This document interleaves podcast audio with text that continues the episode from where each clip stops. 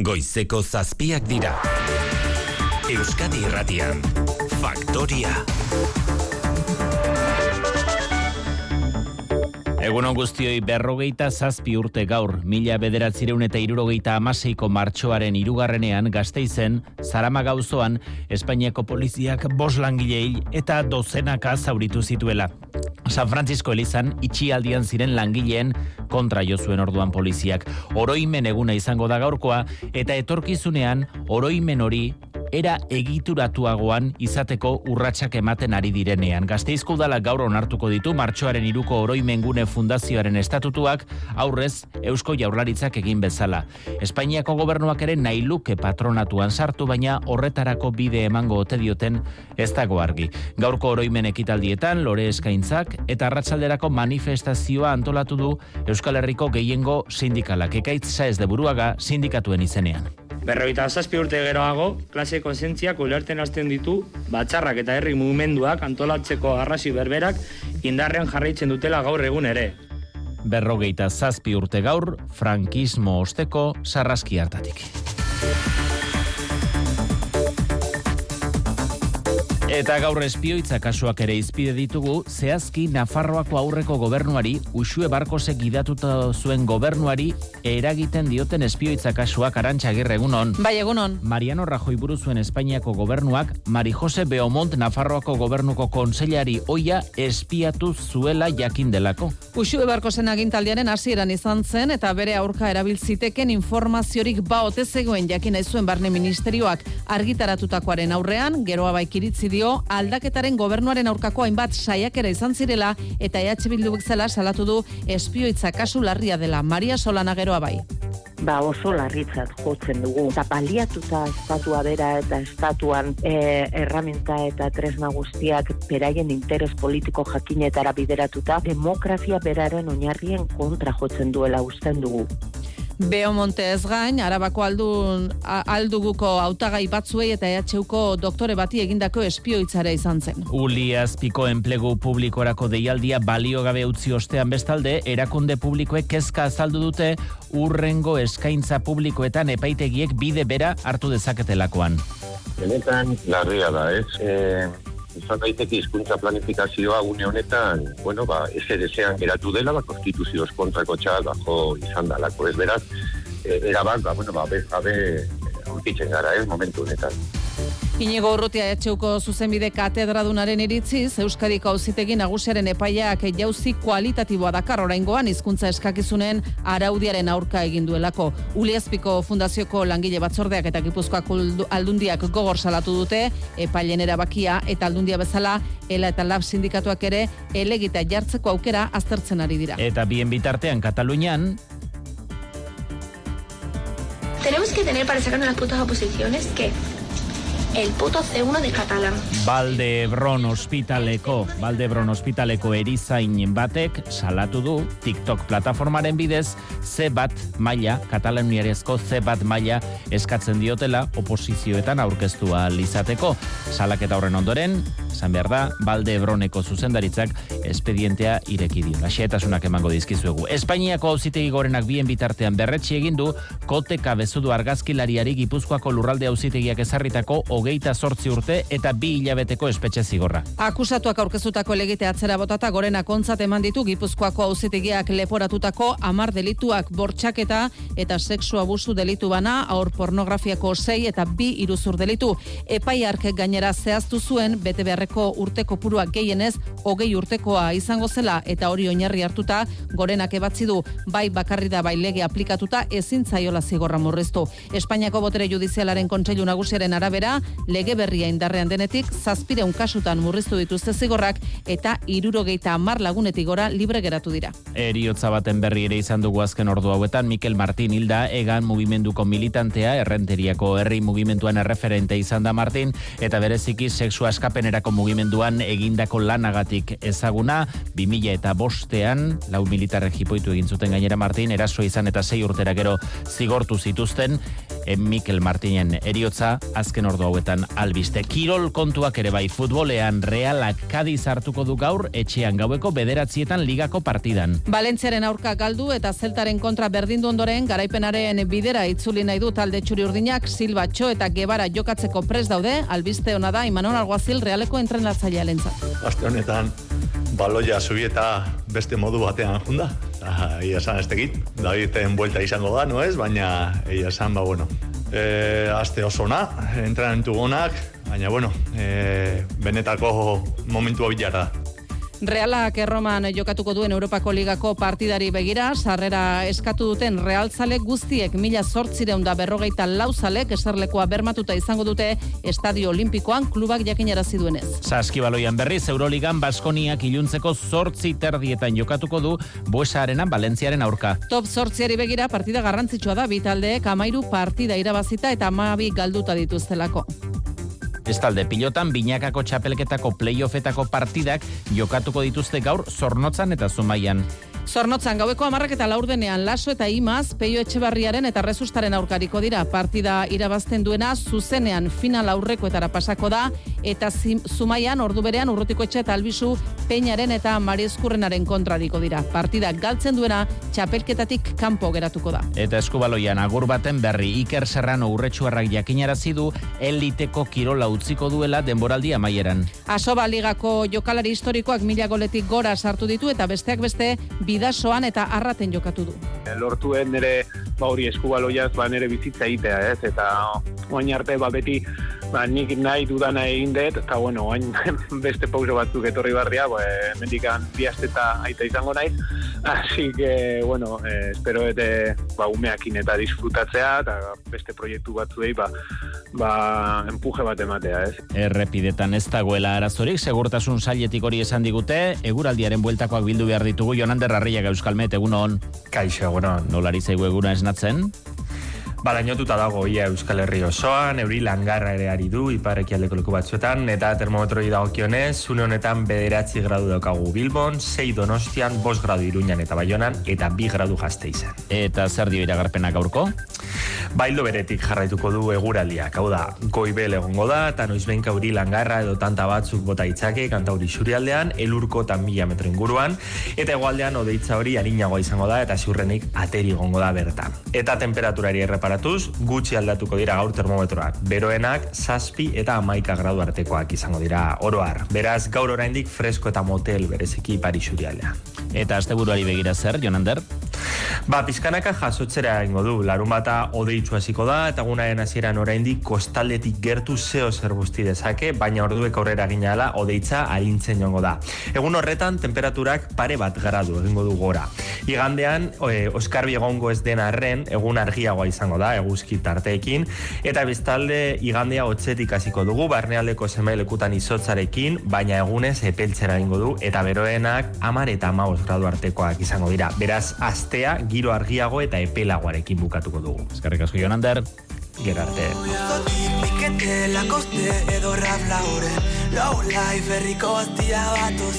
Eta gaztea sariak ere aipatu behar ditugu, bart arratzean Bilboko Euskalduna jauregian banoatu direlako, giro paregabean zuzeneko musikarekin, ETS Arabarrak artista onenaren eta fandom onenaren garaikurrak eskuratu ditu. Zea maizek disko onenaren eta videoklip onenarenak. Eta talentu berriei lekua ere egiten zaie gaztea sarietan, ba 2000 eta hogeita iruko irabazlea, entzuten ari garen, bengo oiartzuar artista.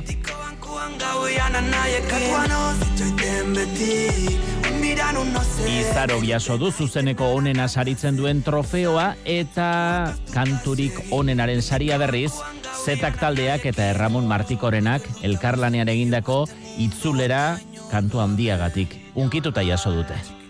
Mil esker, mil esker zinez unkitu naiz. Eta mil esker guzieri, mil esker uh, peio reparaz eta zetak taldeari.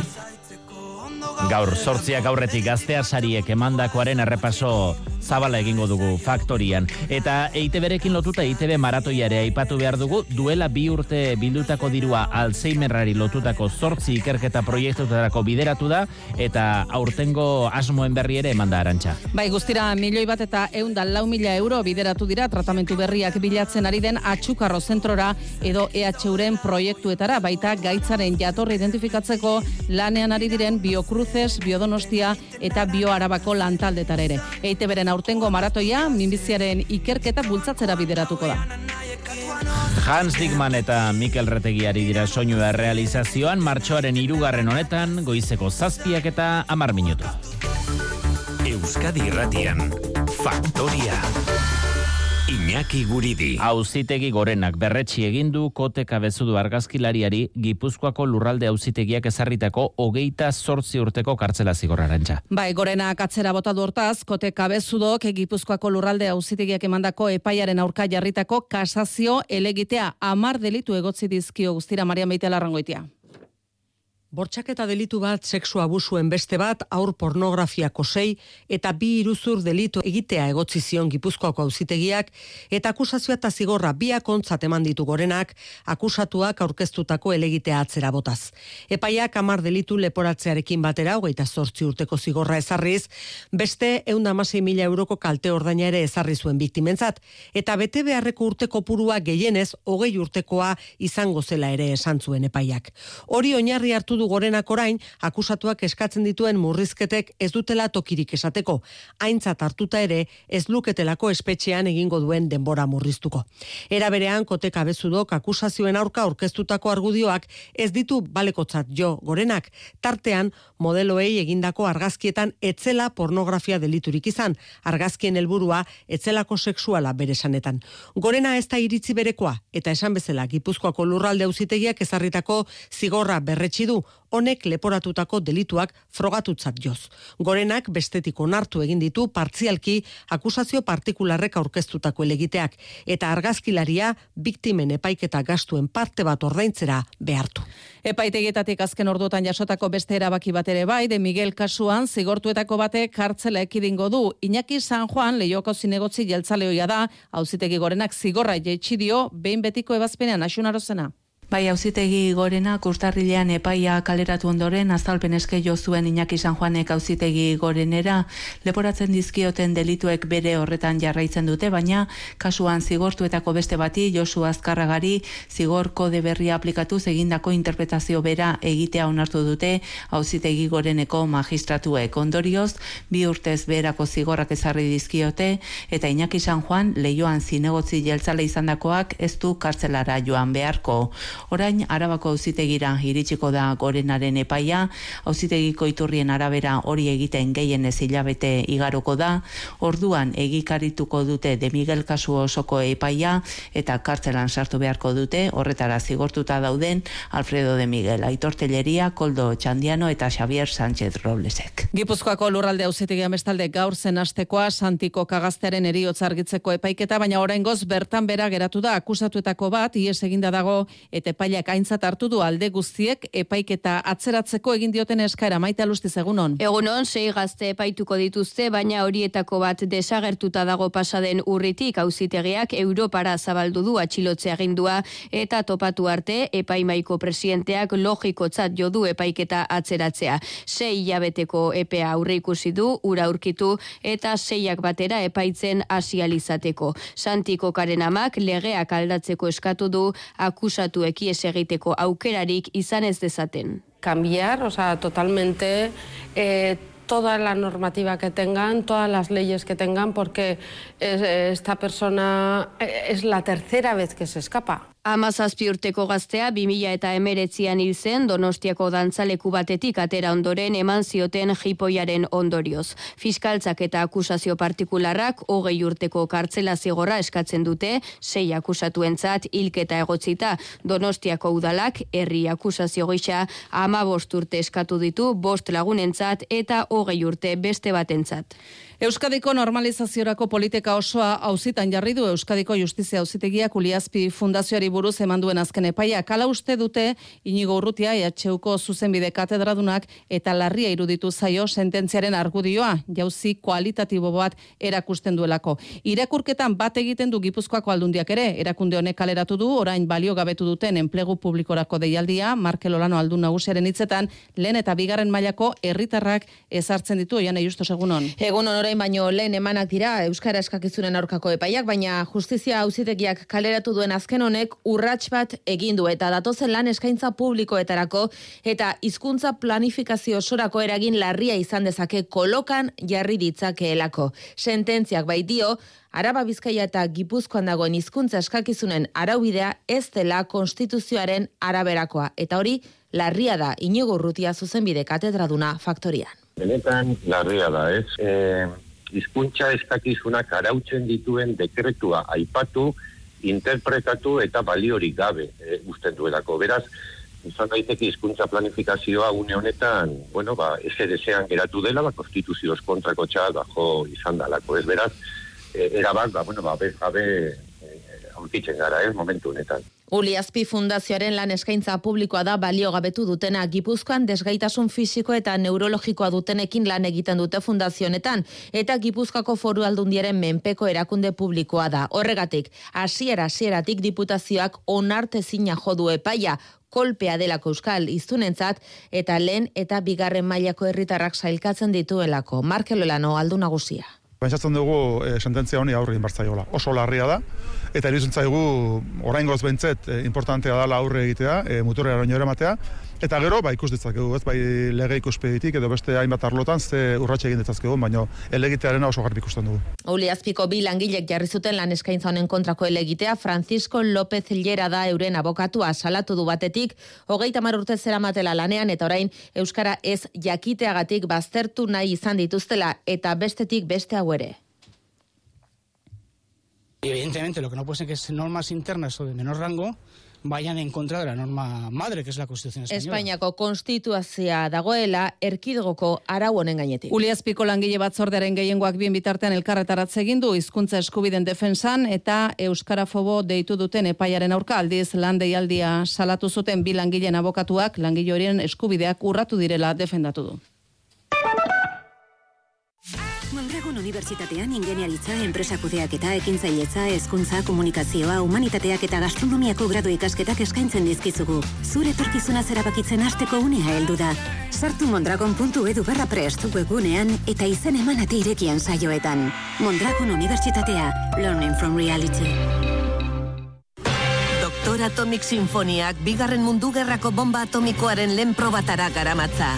Euskadiko Orkestrak obratxun digarri hau interpretatuko du kontzertu programa berrian Donostia Bilbo Gasteiz eta Iruñean. Sarrerak salgai amarre eurotik aurrera. Informazio gehiago euskadikorkestra.eusen.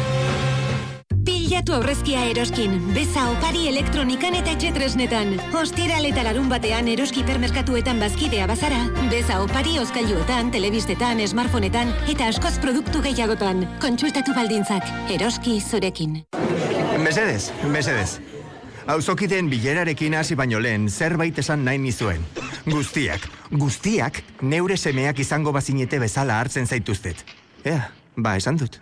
Aita bat besterik ez dago. Hori bai, amazazpi milioiren truke, agian bat baino gehiago agertzen zaizu. Onzeren aitaren eguna estrakupoia salgai dago dagoeneko.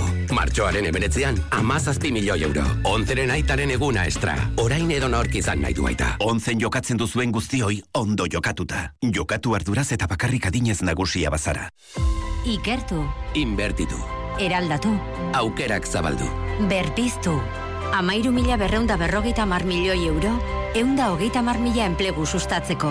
Informazio guztia, irekia.euskadi.eus barra berpiztu. Eusko jaurlaritza. Euskadi. Auzolana. Euskadi irratia.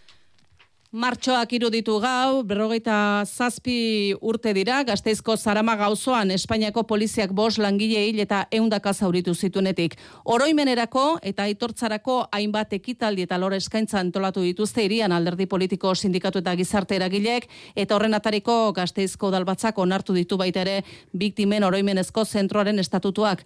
Azken hilabaiteotako korapilo beraz, ari dira pixkanaka askatzen maite konta.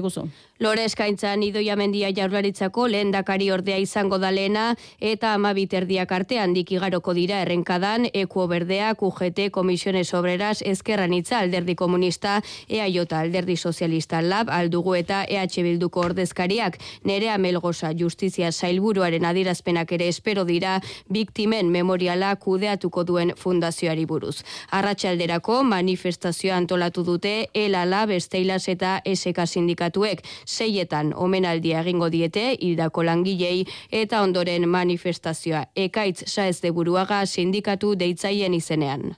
Berroita zazpi urte geroago, klase konsentziak ulerten hasten ditu, batxarrak eta herri mugimenduak antolatzeko arrasi berberak indarrean jarraitzen dutela gaur egun ere. Kontsentzia horrek, berak gogerazten digu langileari ez dituguela ezer oparitu, eta lortu dugun guztia antolakuntzari eta borrokaria esker lortu dugula. Bizi baldintza suntxiketaren aurka oraina borrokatu etorkizuna bermatzeko lelo aukeratu dute protestarako. Donostiako udalak erela bat jarri du instrukzioko epaitegian, gerra zibilaren biktima eta errepresaliatu frankistak izan ziren udaleko hogeita lau langile eta kargu publikoen kasua ikerdadin. Gizasko biden batzordeak eta memoria historikoaren kontseiluak egindako lanaren ondorioz iritsi da pauso. Beneko goi alkateak adierazi du lehendabiziko pauso badela egia justizia eta erreparazioaren alde baina ez dela azkena izango. Gaurkoan Donostiako udadak kereila tarteratuko baitu. Epaitegietan mila bederatzeren hogeita masei garren urtean erailak izan ziren hogeita lau udal langileak e, errebindikatzeko. Kitxen kasuarekin lotutako beste kasu baten berri ere izan dugu azken orduotan, Espainiako infolibre atari digitalak jakinarazi duenez, Espainiako gobernuak Maria Jose Beaumont espiatu baizuen, Nafarroko presidentetza kontseilari oia, EH Bildu eta geroa bairen arabera, espioitza kasu larria da, eliera segunon. Egun hon, izendatu berritan izan zen, usue barko zen legegintzaldiaren astapenetan, 2008an. Mariano Rajoiren gobernuko segurtasunerako estatu idazkariaren, Francisco Martinezen WhatsApp mezuak eskuratu ditu infolibrek. Elkarizketa horietako batean, Martinezek galdetzen dio Enrique García Castaño, Guardia Zibilaren komisario buruari, itzezitz, ea EH Bilduren konseilari berriaren inguruko gauzatxorik duen. Eta arkerantzun galdetuko duela, baina oso garbi dagoela aurreratzen diola. Hala ere poliziak Beomonten gertukoak zelatatuko dituela adosten dute. Argitaratu denak, Maria Jose Beomont ez du ez ustean harrapatu. Estatuaren estoldak oraindik ere hor dirautenaren adieraz leio du. EH Bilduk eta geroa baik esan dute espioitza kasularria dela, sistema demokratikoaren aurkako erasoa barkosen gobernuari zilegitasuna kentzeko saiakera Maria Solana geroa baiko parlamenta lehendakariaren hitzetan. Ba oso larritzat jotzen dugu. Eta baliatuta estatua bera eta estatuan e, erramenta eta tresna guztiak beraien interes politiko jakinetara bideratuta, demokrazia beraren oinarrien kontra jotzen duela usten dugu. Uste dugu horrek egiten duela demokrazia goiti beraztin du Euskal Herria Bilduk azalpenak eskatuko ditu Espainiako diputatuen kongresuan, Beomontez gain, Arabako alduguko hautagai batzuei eta EHUko doktore bati egindako espiaitzaren berri ere badakar infolibrek. Ikastetxe publikoetako zuzendaritza taldeak egonkortzeko eta profesionalizatzeko helburua duen dekretua aurkeztu du Eusko Jaurlaritzak, zuzendari postua erakargarriagoa egiteko prestakuntza eta onura gehiago aurre ikusten dira, esate baterako zuzendaritzan sortzi urte egin osteko ikasturtean irakaskuntza kargari gabe aritzeko aukera Xabi Urteaga. Zuzendaritza aldundu eta prestatuak nahi ditu hezkuntza saiak, koesionatuak eta egonkorrak ikastetxeak eraldatzeko gai izango direnak. Hori lortzeko oinarriak eta bideak jasotzen ditu dekretuak. Eredu berrian, zuzendaritza talde osoaren garrantzia azpimarratzen da. Etengabeko prestakuntzaren bidetik profesionalizazioa lortzea da helburua. Jokin Bildarraz hezkuntza helburua. Gero eta hobeto prestatutako zuzendariak nahi ditugu, beren hezkuntza proiektuan implikatuta daudenak, beren talde osoa gidatuko duten personak eta horretarako tresna eta baldintza egokiak izatea izan ere badakigu horrek kalitatezko eta ilusioz beteriko jauzia ekar dezakela berezkuntza komunitatera. Zuzendaritzaren jarduna ebaluatzeko eredu berria ere badakar dekretuak beste ardatz bat aitortzari lotutakoa da. Ardura postua izan dutenek onura eta aitorpen gehiago izango dute. Zortzi urteko agintaldia amaitu ostean zuzendariak urrengo ikasturtean irakaskuntza kargarik gabe aritzeko aukera izango du eta oraingoa baino ordainsari handiagoa jasoko du. Gainera zuzendaritza taldekidek egutegi eta ordotegi malguak izango dituzte. Badakizu posible dela umetoki lepoko minbizia prebenitzea? Osakidetzak lagundu aldizu. Hogeita bost eta irurogeita bost urte artekoa bazara gutun edo mezu bat bidaliko dizugu. Eskatu zita emaginarekin eta osasun zentroan zitologia bat edo gizapapilomaren virusa detektatzeko proba egingo dizugu. Osakidetza, berrogei urte. Osasuna inoiz baino gehiago. Eusko jaularitza, Euskadi auzolana. Beasaingo hileko lehen larun bateko azoka berezia. Larun bat honetan, neguko barazkiak jaun eta jabe, romaneskua, azalorea, brokolia, azelga, zia zerba, aza, kale aza eta porruak izango dira protagonista. Tailerraren orduan, sukaldaritza makrobiotikoari buruz hariko gara. Bertakoa eta garaian garaikoa. Erosi beasaingo azokan. Titulazio teknikoetan matrikulatutakoen artean emakumeak soilik eguneko hogeita irua izatea ez da bokazio faltagatik. Gure erabakiak mugatzen dituzten estereotipoen eraginaren emaitza da besteak beste. Gure almen guztia berdintasunean garatzeko aukera emango digun gizarte baten alde. Emakumeak gora. Martxoak zortzi, emakumeen nazioarteko eguna, foru aldundiak, eudel eta emakunde, eusko jaurlaritza. Misidiz, iriki, itiri mingini, izini. E... Iiz. Izin i... Osoa Infinity daukazunean antzeman egiten da. Zatoz Euskal Telera osoa Infinityrekin eta eskuratu zuntzamaz wifi seirekin, telebista eta gigakopuru mugagabe duten bi muikor linea, hilean berrogeita meretzi euroren truke, azken prezioa. Kontratatu amazazpi berrogeian dendetan edo euskaltel.eusen. Euskadi Irratia. Euskadi Irratiko Faktoria.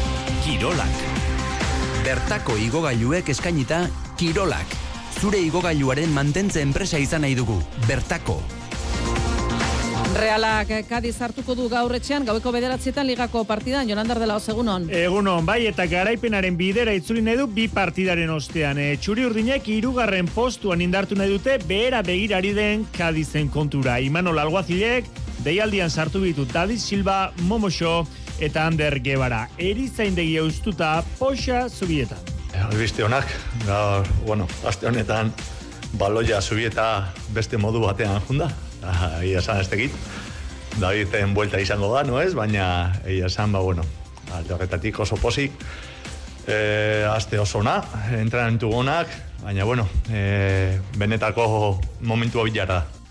Realak hogeita mairu puntu ditu zelkapenean eta txapeldunen ligarako leia betean dago. Neurketa gaueko bederatzietan hasiko da eta Euskadi Erratiak zuzenean emango du. Bestalde, mila sortzeun eta berrogeita lau bazkidek eskatu dituzte erromarako sarrerak. Gaur, publiko orokorrari zabalduko zaio aukera hori. Eta futbolarekin segita, Barte jokatu dute erregokopako final aurrekoetako beste joanekoa Real Madridek utx Barcelonak bate. Saskibaloian.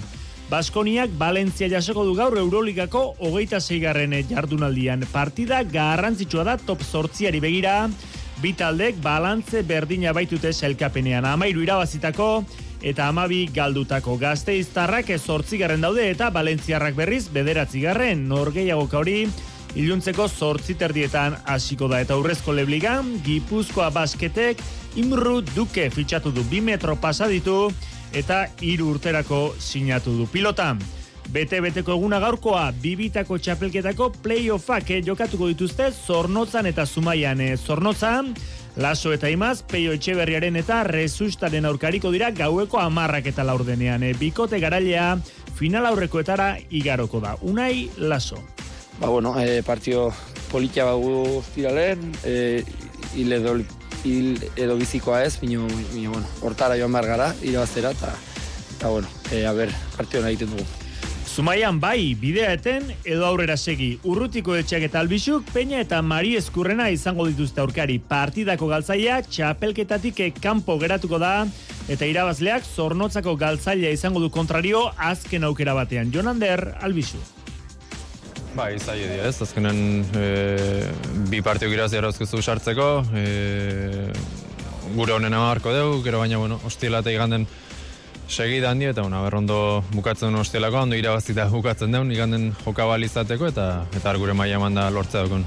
Herri kiroletan etzi jokatuko dute duatloiko final azpeitian eta jaialdiaren aurkezpen egin dute leitzako irueun eta bat ka herri kirolden dane. Sei lagunariko dira eta etako bat Xavier Zaldua badu txapela lortzeko esperantza. Nik aukerak bazuzkeate txapelako, nik usteate batzuk esate ziren erdi, lan erdien hola zan, ba, ritmo hortan ez zela segitzeik lan doblera, baina nik usteat prepau ezkio eta ondo egon ezkio, ritmo igualen hile ikela lana lau, lau lauko hori eta hor txertetzeik ez, lehen urteko denborak nik usteat oso ona diela, lehen urteko txapeldunanak, kuetzenak, eta denbora hori inezkio horten txapela izango. Errukbian emiarritzek prode biligako partida jokatuko du gaur gauean, masi jasoko du agileran arratsaldeko zazpiter dietan eta ustez aurkari xamurra izango du aurrean, Paris eskualdeko taldea azkena baita sailkapenean amaitzeko atletismoan, abian da Europako pista estaliko txapelketa Istanbulen bada luzera jauzian ikerrarozena sailkatze fasea jokatzen ari da, une honetan txe orain ordu orden da proba eta ondarri biharrak zazpi metro eta hogeita mao zentimetroko marka lortu du. Lehen da biziko jauzian. Bertako Bertakoren arrisku orotako zerbitzua igogailuen mantentze lanetarako. Espero zenuen erosotasuna, hilean eun euro bakarrik ordainduta. Aurrekontu eskatu eta satos bertakora. Bertako, liderrak zuri esker. Bertako Goizeko zazpiterdiak egunon guztioi.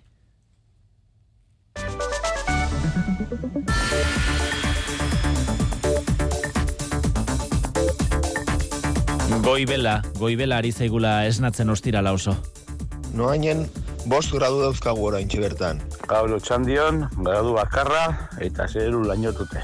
Azpeitin, lau gradu azkeu, ateri dao eta lainauteo goialde hori. Elgoi barren, bost gradu ditu, lainupean daude eta ateri hori bai. Aien, sei gradu daude. Lazkaon, bost gradu eta zero lainotuta. Gaurkoan euri izango dela irutzen zait ba, egoi jartzunen, kriston eguraldia dago, dana garbi garbi dago, eta zazpi gradu daude.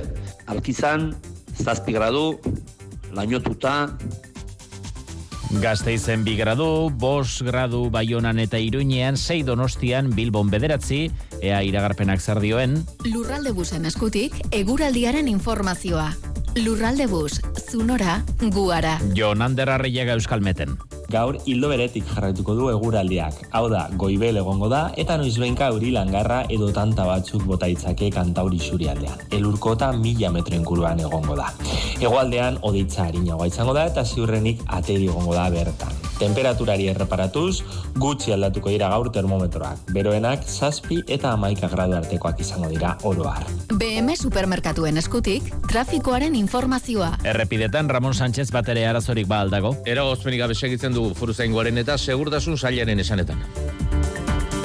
Eguneko albiste nagusi egin behar digu segidan errepasoa Euskadi Erratiko Faktorian eiderraran berri eta arantxa agirreren eskutik. Martxoaren irua da gaur eta gazteizen oroimen ekitaldiak egingo dituzte duela berrogeita zazpi urte Zarama gauzoan Espainiako poliziak hiltzituen bos langileak eta zaurituak gogoan hartzeko. Martxoaren iruko monolitoan lore eskaintzak izango dira goizean eta arratsalderako manifestazio antolatu du Euskal Herriko gehiengo sindikalak urte urrena iritsi da martxoaren iruko memoria gunearen fundazioa sortzeko pausoak ematen ari diren unean, gazteizko udalak gaur onartuko ditu fundazioaren estatutuak, aurrez Eusko Jaularitzak egin bezala, Espainiako gobernuak ere fundazioan parte hartu nahi du, baina ez dago argi gainerakoek horri bide emango diotenik. Espainiako auzitegi gorenak berretsi egin du kote kabezudu argazkilariari Gipuzkoako lurralde auzitegiak ezarritako hogeita sortzi urte eta bi hilabeteko espetxe zigorra. Akusatuak aurkeztutako elegite atzera botata gorenak ontzat eman ditu Gipuzkoako auzitegiak leporatutako amar delituak bortxaketa eta sexu abusu delitu bana aur pornografiako sei eta bi iruzur delitu.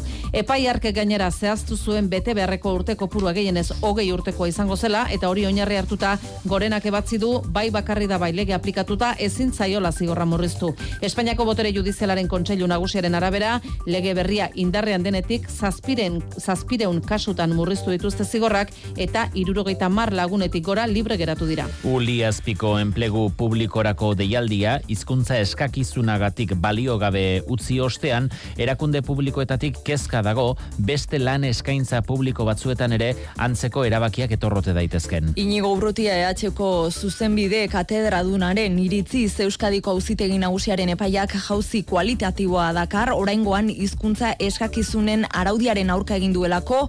Uliazpiko fundazioko langile batzordeak eta Gipuzkoako aldundiak gogor salatu dute epaien erabakia eta aldundia bezala eta el ela eta lab sindikatuak ere elegitea jartzeko aukera aztertzen ari dira. Mariano Rajoy buruzuen Espainiako gobernuak bestalde Maria Jose Beaumont Nafarroako gobernuko kontseilari oia espiatu egin zuen. Uxu Barkosen agintaldiaren hasieran izan zen eta bere aurka erabiltziteken informaziorik baote zegoen jakin nahi zuen barne ministerioak. Argitaratutakoaren aurrean geroa baik iritzi dio aldaketaren gobernuaren aurkako hainbat saiakera izan zirela eta EH Bildu bezala salatu du espioitza kasu larria dela.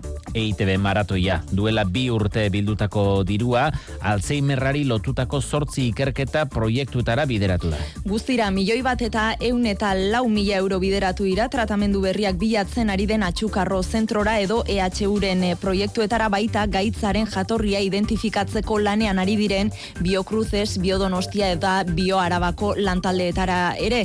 EITBren aurtengo maratoia gainera badakigu nora bideratuko den minbiziaren ikerketa bultzatzeko erabiliko da bildutako dirua.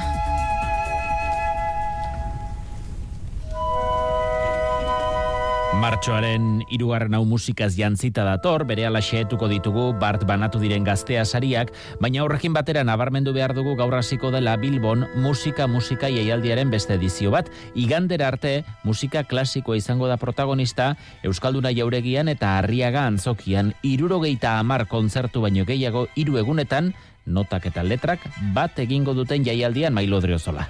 Byron edota Shakespeare bezalako idazleek, Tchaikovsky, Schubert edota Mendelssohn musikagileekin bat egingo dute aurtengo musika-musika jaialdian. Begoña Eskribano jaialdiaren zuzendaria da.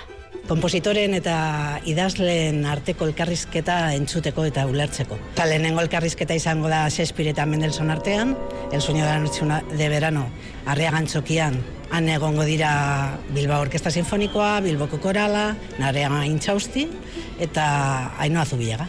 Hau izango da abia puntua gaur harriagan arratsaldeko zazpietan. Hortik aurrera eta igandera bitartean irurogeita mar kontzertu, sortzion profesional eta seieun ikasleren parte hartzearekin. Eta lehenengo aldiz, jaialdiak berak ekoiztutako opera ere izango da. Telefonoa, Iban Martinen zuzendaritzapean. Arratxaldeko lantxanda ospitalean, sortzi orduko plana. Aitonari kuku egitera noa, elkarrekin bueltaska bat egitera. Lagunekin antzerkira noa, desiatzen nengoen. Bizitza bueltan datorrelako, eta garraio publikoa bizitza delako. Lurralde busen, zunora, guara. Zer nahiago duzu, kalitatezko markak edo aurreztea. BM Supermerkatuetan biak batzen ditugu, markak eta aurrezpena batera. Martxoaren hogeita batera arte, eunka produktu dituzu eskaintzan. Ala nola, Ebax Kompresak. Bigarren alea, euneko irurogeita marreko deskontuarekin. BM aldea dago Gipuzkoaren euneko irurogeita bat koma bost, basoa da. Eta hala izaten jarraituko du gure ingurunea zaintzen jarraitzen badugu. Guztion esku dago aldaketa. Ezagutu etorkizun eraikiz.eu zen. Etorkizuna orain. Gipuzkoako foru aldundia. Mahala baserriko produktu berriak Bifidus duten jogurta Egarra Udinez berdinak ere. Ontzi berriak birziklagarriak Eskaitzazu zure betiko dendetan. Mahala, mahala, gauza ederra dala Mahala, mahala, produktu mundiala.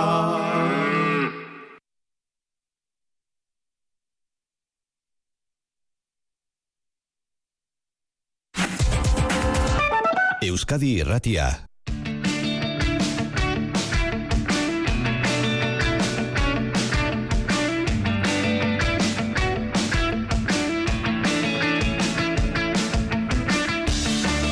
Hogeita bi minutu falta dira sortzietarako Imanol de la Barga urtzi gartzia Pilar Goia egunon. Egunon.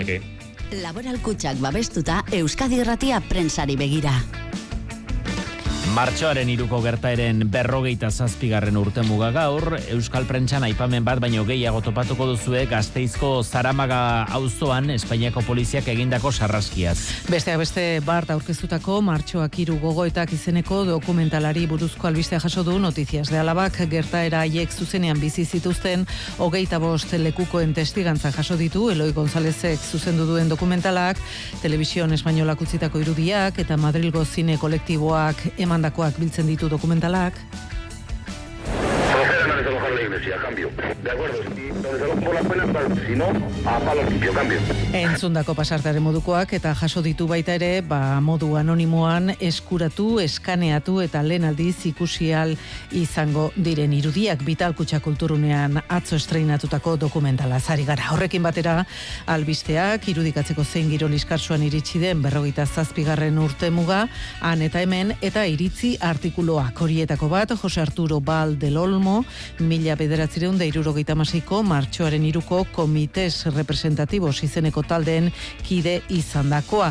Eta 3 de marzo, una lucha inakabada liburuaren egilearen. Garan irakurreal izango duzu artikulu hori, hitz bitan labur bilduz dio, langile mugimenduak orduan egindako borrokatik gaur egun zerrikasia badagoela eta gaur egun aplikatu daitezken ikasgaiak badirela inaki. Bestelakoan nabarmenduta Nafarroako diario de notiziasen eta berriaren digitalean eta naiz.eu zen, Maria Jose Beamont, Nafarroako gobernuko kontseilari oia zelatatu egin zuela Espainiako gobernuak. Aipamenik ez eh, berriz, eh, diario de Navarran, eh, berez infolibre.com atarit digitalak eh, kaleratu du, Euskal Herria bilduk proposatuta, Usue Barkosen gobernuaren justizia kontseilaria izan zenaren inguruko espioitza kasua.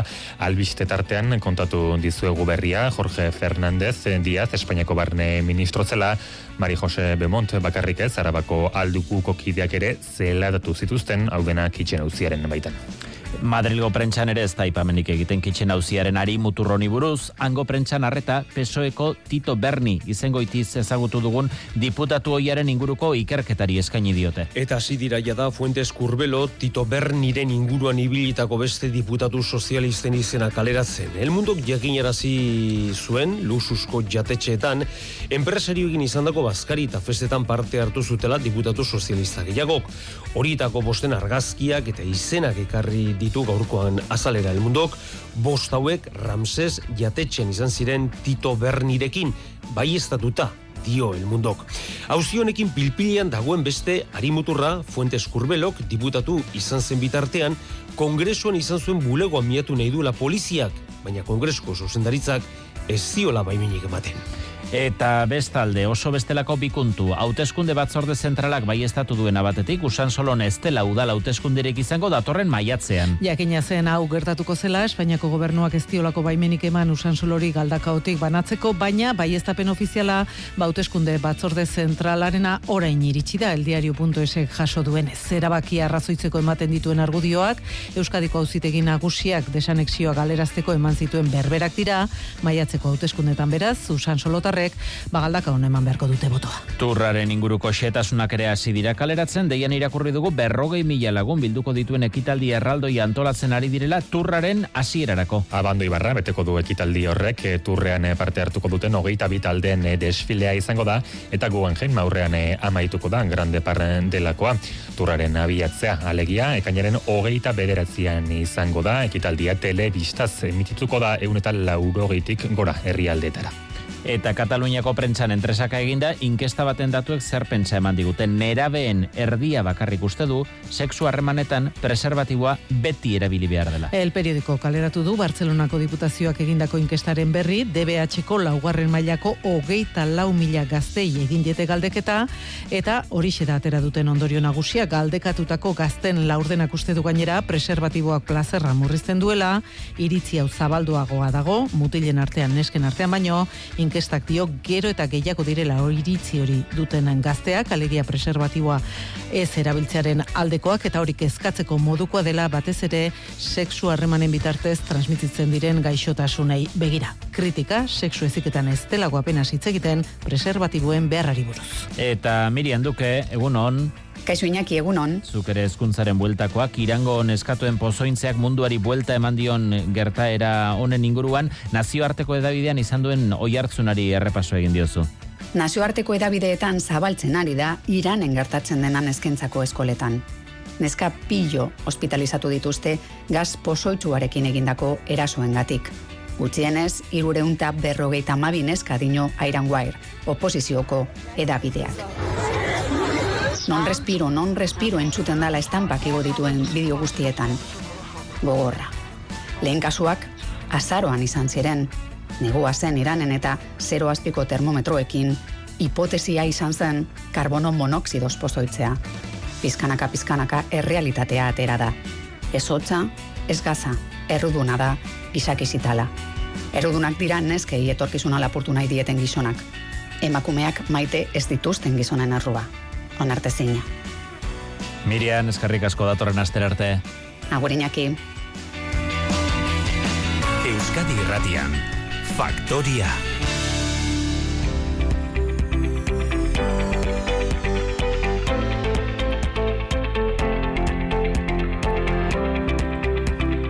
Ordu lordena falta da goizeko zortzietarako nazioarteko berri Ukrainako gerra izpide hartuta lehenengo, Errusiako tropek jarraitzen dute aurrera egiten bakumutiria azken orduotan indartu egin dira erasoak eta sutan ikusi ditugu oraindik zutik zirauten dozenaka etxe uste da, orduetako kontua izan litekeela Errusiarrek iriaren kontrola euren ganatzea. Bat estu ingurua hau dela geogeiko atzerri ministroen Indiako goibilerak irudi bat utzi digu. Ukrainako gerra hasi zenetik lehen aldiz aurrez aurre elkartu dira Errusia eta estatu batuetako diplomazia buruak. Gurutzatze horrek ez du bien arteko zatik eta eskutatu ala ere. Adierazpen bateratu gabe bukatu baita goibilera landerri izagirre. Amar minututik beherako izketaldia izan da, baina gerra zizenetik lehenengoa. Indian aurrez aurre elkartu dira, Sergei Lavrov eta Anthony Blinken, Errusia eta estatu batuetako atzerri ministroak. Ala bai estatu du Blinken eberak, eta arma nuklearen estart akordiora itzultzeko eskatu dio Lavrovi. I urge Russia to reverse its irresponsible decision and return to implementing the new START treaty. Errusiako atzerri ministerioak zehaztu du ez dela bilera bat izan mugimenduan edo oinez zioa zela izandako sola saldin laburra baizik. Hala ere, Indiako goibilera honek zatik eta gero eta handiagoa dela erakutsi du. Azaroan, Indonesiako geo gehian, adierazpen bateratu bat sinatzea lortu zuten hogei potentzia nagusietako buruek. Labrofen esanetan, mendebaldeak orduko testu beretsua proposatu du orain, baina azken hiru hilabetetan gauzak asko aldatu dira. Labrov. текста по ситуации вокруг Украины, который был согласован на саммите. Azkenean adierazpen bateratu gabe joan dira Indiatik atzerri ministroak geogeiko itzordu nagusia gobernu buruek iraian egingo dutena da urte erdi beraz hautsitako harremanen urrengo eguneraketa egiteko. Bestelakoan nabarmendu behar dugu baita ere Nikaraguan, Nikaraguako gobernuari gizateriaren aurkako krimenak leporatu dizkiola nazio batuen erakundeak. Aurkari politikoei torturak, epaiketa gabeko esekuzioak edota sexu indarkeria jasotzen ditu giza eskubiden inguruko aditu taldeak egin duen txostenak gehiegikeri horien guztien erantzule egiten ditu Gabriel Ortega presidentea, Rosario Murillo onen emaztea eta presidente ordea eta estatuko aparatuak onintza segurola. Txostenean Daniel Ortega eta Rosario Murilloren gobernuaren ekintzak zehazten dira 2018ko protesta jendetsuetatik abiatuta. Manifestazio haietan dozenaka pertsona hil zituzten Ortegari botere usteko esigitzeagatik eta gaur egun arte edatzen den jazarpen giroa nagusitu zen. Jan Simon ikerketa taldeko buruaren arabera, krimen horiek arrazoi politikoengatik gertatu dira eta gaur egun ere egiten dira. Estatuko aparatu osoa herritarren aurkako jazarpen arma bihurtu da Nikaraguan. Txostena atzo aurkeztu zen nazio batuen erakundearen genebako egoitzan, baina gaur egingo da publiko ofizialki. Eta bestalde, Mexikoko armadak bost gazte erail zituen igandeko izaldean. Militarrek sikarioak izatea egotzi diete hildakoei, baina lekukoek provokaziorik gabeko sarraskia izan dela salatu dute. Mexikotik bertatik inogo Bilbao berri emale. Tamaulipas eskualdean gertatu zen sarraskia igandean, goizeko lautan. Gaupasa eginda dantzalekutik etxerako bidean ziren zazpigazte zijoa zen furgonetan, militarren ibilgailuak beraiekin talka egin eta soldaduak tiroka hasi zirenean. Hasieran argiri gabe eta ziztuan zijoa zela esan zuten militarrek. Gelditzeko agindutakoan, tiroka hasi zitzaizkila eta soldaduek tiroz erantzun zutela hain zuzen. Hogei eta hogeita bost urte arteko bost gazte autoan bertan hil ziren. Guztira, hogeita martiro jaso zituzten. Batek amar tiro zituen bizkarrean, eta beste batek berriz tiro bakarrak garunean. Jazotakoa zuritu nahian hildakoak sikarioak zirela esan zuten gero armadaren bozera maileek. Giza eskubiden ekintzaileek bat egin dute bizirik atera zen gazteak esandakoarekin eta guztiak ezurtatu dute. Batez ere autobarruan militarrek ez zutelako armarik atzeman. López Obrador presidenteak jazotakoa txarretxi eta egia argitzeko agindu dio fiskal nagusiari. Aunque se trate de supuestos sicarios, sicarios no se debe de permitir la ejecución de nadie. Sarraskiak lokan ipini du aginte hartu zuenetik presidenteak behin baino gehiagotan aldarrikatu nahi izan duena. Alegia, aurrekoetan ez bezala, bere agintaldian ez dela herritarren kontrako sarraskirik izan estatuaren segurtasun indarren aldetik. Grezian berriz berrogeita amazazpi hildako eragin dituen tren istripuak ekarri du herritarren sumindura. Atenas hiriburuan izan den manifestazio jendetsuaren ostean istiluak izan dira bart, bien bitartean tren zerbitzuko langilek hogeita lau orduko greba deitu dute, bizi duten segurtasun falta salatzeko imanol. Jendetsua izan da bai tren zerbitzuko langileen eh, protesta hori.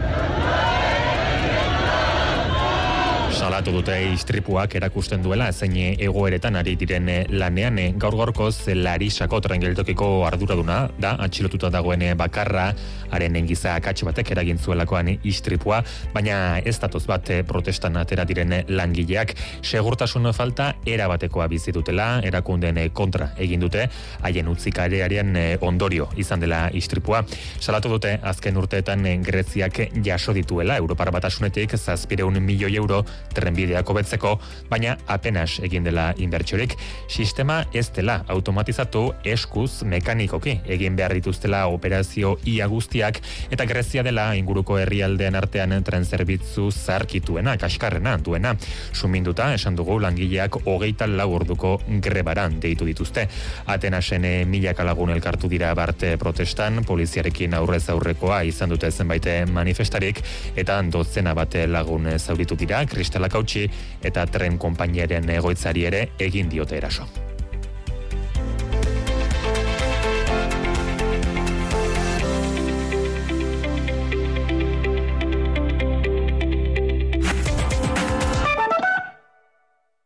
Zure etxea efizienteagoa izatea nahi duzu? Baina, nundik hasiko gara? Zer finantzak eta behar dugun? Ze subentzio dauden ikusi behar da? Inbertitu efizientzian, errazagoa da orain. Sartu birgaitzerakin laboralkutxa.eu simulatzailean. Ezagutu eskura dituzun laguntza eta kenkari guztiak eta behar duzun finantzaketa. Laboralkutxa, bada beste modu bat. Adarraga sariaren helburua kirol berdinzale eta bidezko baten alde egindako lana saritzea eta publikoki aitortzea da. Aldaketaren protagonistak, aurrerapenen eragile, erreferenteak eta etorkizuneko inspirazioa, talentua iraunkortasuna eta konpromisoa. Real Sociedad taldeko jokalari eta entrenatzaile hoia eta egungo kirol zuzendaria. Garbin Etxeberria, sortzigarren Carmen Adarraga saria. Zure autoasegurua ekarriko zenuke kutsabankera bere prezioa hobetu ezkero? Kontsultatu apirilaren amagosta baino lehen ea gure promozioaz balia zaitezkeen. Informazio gehiago irubebikoitza.kutsabank.es Kutsabank, hemendik. Ikertu. Inbertitu. Eraldatu. Aukerak zabaldu. Berpiztu. Amairu mila berreunda berrogeita mar milioi euro, eunda hogeita mar mila enplegu sustatzeko. Informazio guztia irekia.euskadi.eus barra berpiztu.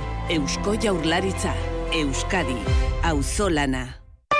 Euskadi irratia. Falta dira zortzi minutu uneotan goizeko zortziak izateko eta gaude doinu hause burutik ezin aterata.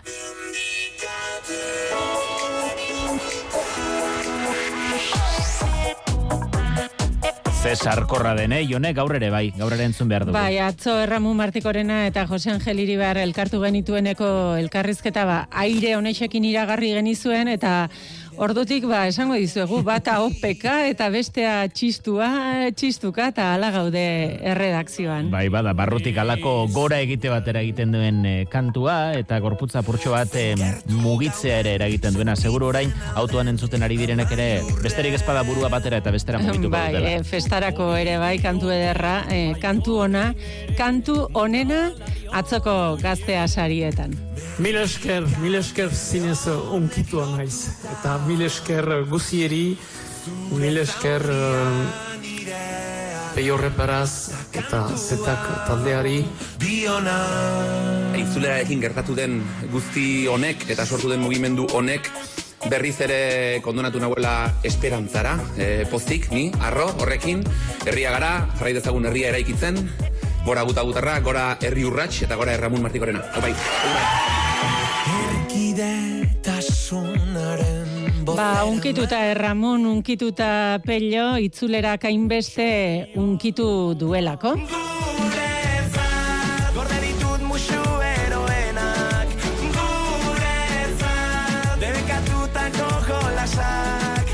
Honekin ere hasiko ginek eh, dantzan, ezta? Ba, ETS gaueko beste irabazle handietako bat. Talde edo bakarlarari onenari gaztea saria, ETS.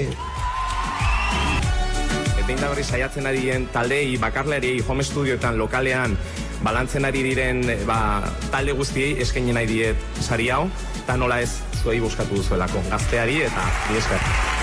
Talde honenaren saria izan da ETS erentzat, eh, fandom honenarena ere bai, fan kuadrilla sutsuena arena da, gaztea sariek aitortu dioten, eh?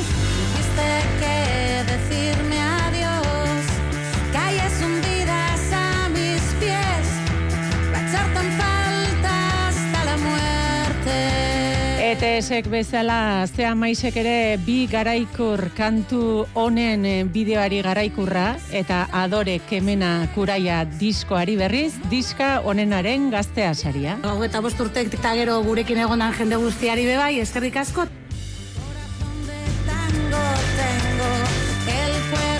Eta eskarrik asko hogeita bost urtera iristeagatik, eh, hainbeste ez dira izan, izarorentzat, baina meteorito baten ibilbidea darama.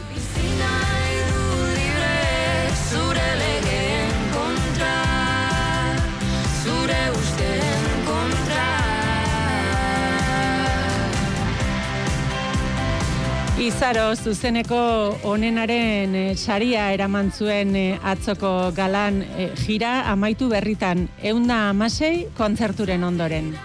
Errekonozimendu politena da kontzertuak emon alizetie, eta bakarrik ezin da eskerrik asko eta bueltatuko gara, que eskerrik asko.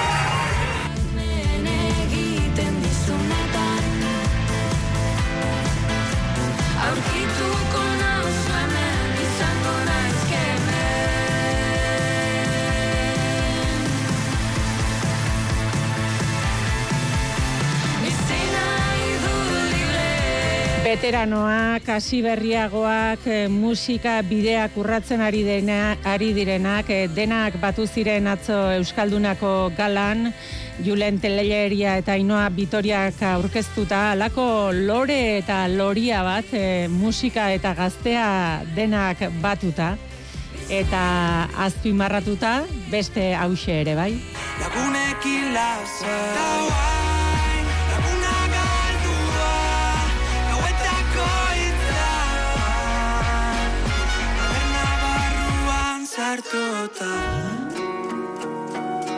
Hau da bengo oi hartzuarra eta haren talentua eh, azpimarratu nahi izan dute eh, aurtengo gaztea sariek. Eskerrik asko bai familiai, lagunei eta batez ere nik uste hau bihula nirekin beti hauden amar lagunei, guztela leku guztetan lagun guztiak, eta hau zuentzako da, mila mila esker bihotzez. Denak eskertuta bart egindako galan, orain entzuten ari garen bengoren galduta, da? onduan begira Zemoz goitikan bizitza. Ez zaudenetik aldatu nazela Hemendik aldatu dela dena. Odeien onduan begira Zemoz goitikan bizitza Ba, gaur hori azpimarratu nahi dugu, eta lentu berriarena, hitarena, eta beste hau ere, sortziak iristeko bere denbora. La koste edo rap laure Lau life herriko gaztia bat oste Betiko martxan herriko jendia Udara du negun negun neguan Mila ilusio, bine aukera gutxi daude. Mila arazo, bine aurrera begira gaude. Usaiok denbora, ez etortzeko. Parkeko mutila gizonak diela. Katuan ozitxoiten beti. Miran un no sé, nahi duten aiten aran ataze. Esan, atzokuak astuta segi. Betiko bankuan gauian anaiekin Katuan ozitxoiten beti. Miran un no se, nahi duten aiten aranata ze Esan, atzokuak astuta segi. Betiko bankuan gauian anaiekin.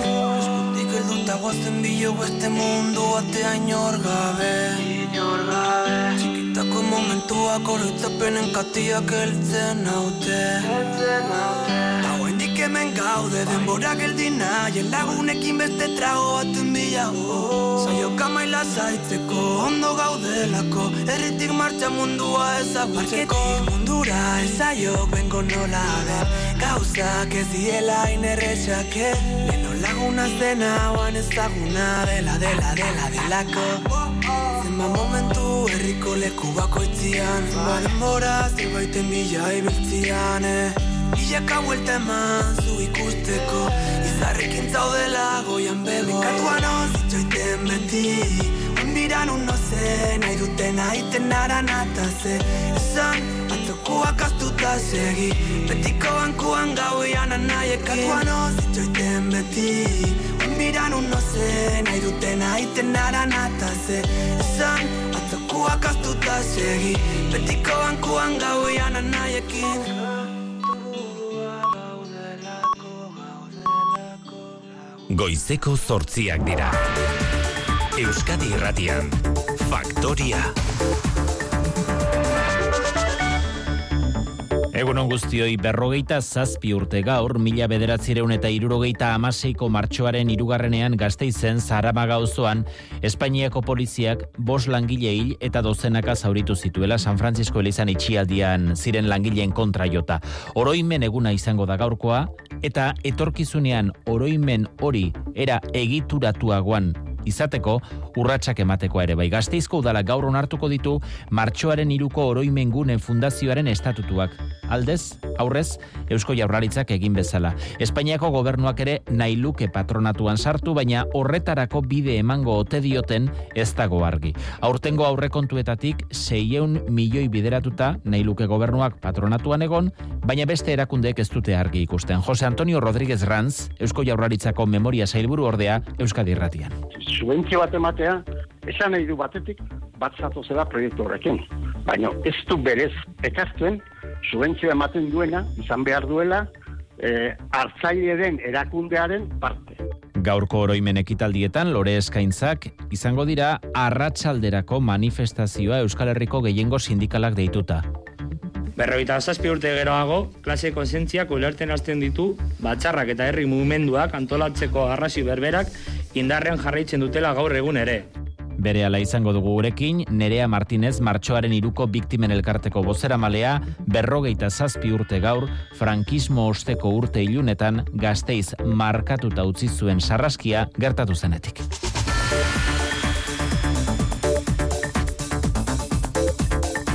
Eta espioitza kasuak horiek ere gaur goizean izpide ditugu Nafarroako aurreko gobernuari Uxue Barkosek gidatu zuen gobernuari eragiten diotenak Eider Aranberri egunon. Egunon Iñaki. Jakindelako Mariano Rajoy buru zuen Espainiako gobernuak barne ministeriotik Mari Jose Beaumont Nafarroako gobernuko konseilari oia espiatu zuela. Hori da, Uxue Barkosen agintaldiaren hasieran izan zen eta bere aurka erabil ziteken informaziorik ba ote zegoen jakin nahi zuen barne ministerioak argitatutakoaren aurrean, geroa baik iritzi dio aldaketaren gobernuaren aurkako hainbat saiakera izan zirela eta EH Bilduk bezala salatu du espioitza kasu larria dela Maria Solana geroa bai. Ba oso larritzat jotzen dugu. Eta baliatuta estatua bera eta estatuan e, erramenta eta tresna guztiak beraien interes politiko jakinetara bideratuta demokrazia beraren oinarrien kontra jotzen duela usten dugu. Bea momentez gain arabako alduguko hautagai batzuei eta EHUko doktore bati egindako espioitza ere izan zen. Galdetuko diogu espioitza kasu hauen inguruan EAJaren diputatuen kongresuko bozera maleari gaur goizeko zortzi terdietatik aurrera faktorian gonbidatu izango dugu Aitor Esteban. Uliazpi Fundazioko Enperego Publiko deialdia hizkuntza eskakizunegatik epaitegiek balio gabe utzi ondoren, orain kezka zabaltzen ari da beste deialdi batzuetan ondoriorik izango ote duen sententzia honek. Adituek ikusten dutelako aurrekari arriskutsua jarri duela auzitegiak. Benetan larria da, ez? E, izan daiteke hizkuntza planifikazioa une honetan, bueno, ba, ez ere geratu dela, ba, konstituzioz kontrako txal, bajo izan dalako, ez beraz, e, erabat, ba, bueno, ba, bezgabe aurkitzen gara, ez, momentu honetan.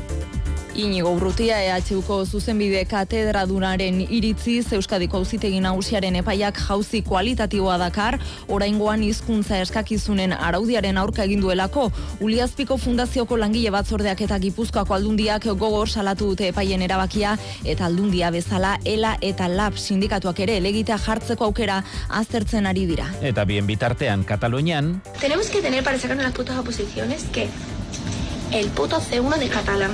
Arrabotsa sortu du erizain baten sare sozialetako kexuak erizain izateko lan eskaintza publikoan Kataluniarazko ze bat maila eskatzen dutelako.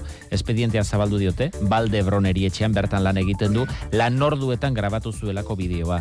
Erakundeetan eta politikarien artean ere aserrea sortu du eta TikTokek itxi egin dio kontua. Espainiako auzitegi gorenak bestalde berretxi egin du kote kabezudu argazkilariari Gipuzkoako lurralde auzitegiak ezarritako hogeita zortzi urte eta bi hilabeteko espetxe zigorra. Akusatuak aurkeztutako elegitea atzera botata gorenak ontzat eman ditu Gipuzkoako auzitegiak leporatutako amar delituak, bortxaketa eta sexu abusu delitu bana, aur pornografiako sei eta bi iruzur delitu. Epaiark gainera zehaztu zuen bete beharreko urteko purua gehienez, hogei urtekoa izango zela eta hori oinarri hartuta gorenak ebatzi du bai bakarrik da bai lege aplikatuta ezin zaiola zigorra murriztu. Espainiako botere judizialaren konseilu nagusiaren arabera gainera lege berria indarrean denetik, zazpion kasutan murriztu dituzte zigorrak eta irurogeita mar lagunetik gora geratu dira libre. Gaur arratsaldean egingo dute biarritzen bestalde duela astebete ikasle batek labankadaka hil zuen irakaslearen aldeko hileta elizkizuna. Hileta pribatuan irakaslearen gertukoenekin bakarrik egin nahi dutela hori jakinarazi du Anes Lasalleen familiak Ramon Sánchez. Arratsalde gordu biterdietan hasiko da, Añez Lasailen aldeko hileta lizkizuna biarrizko Santa Eugen parrokian. Familiak hileta pribatuan egin duela esan arren, udalak Santa Eugen plazan ez du ibilgailurik sartzen utziko hiletara jende asko hurbilduko dela aurre ikusiz. Añez Lasail berrogeita mair urteko gaztelerazko irakaslea zen Donibane Loitzungo Santo Masakinokoaren lizeoan, Otsailaren hogeita bian, lizeoan bertan amasei urteko bigarren mailako ikasle batek hila arte labankatu zuen, barruko ahots batek bultzatu zuela, esan zuen ondoren ikasleak.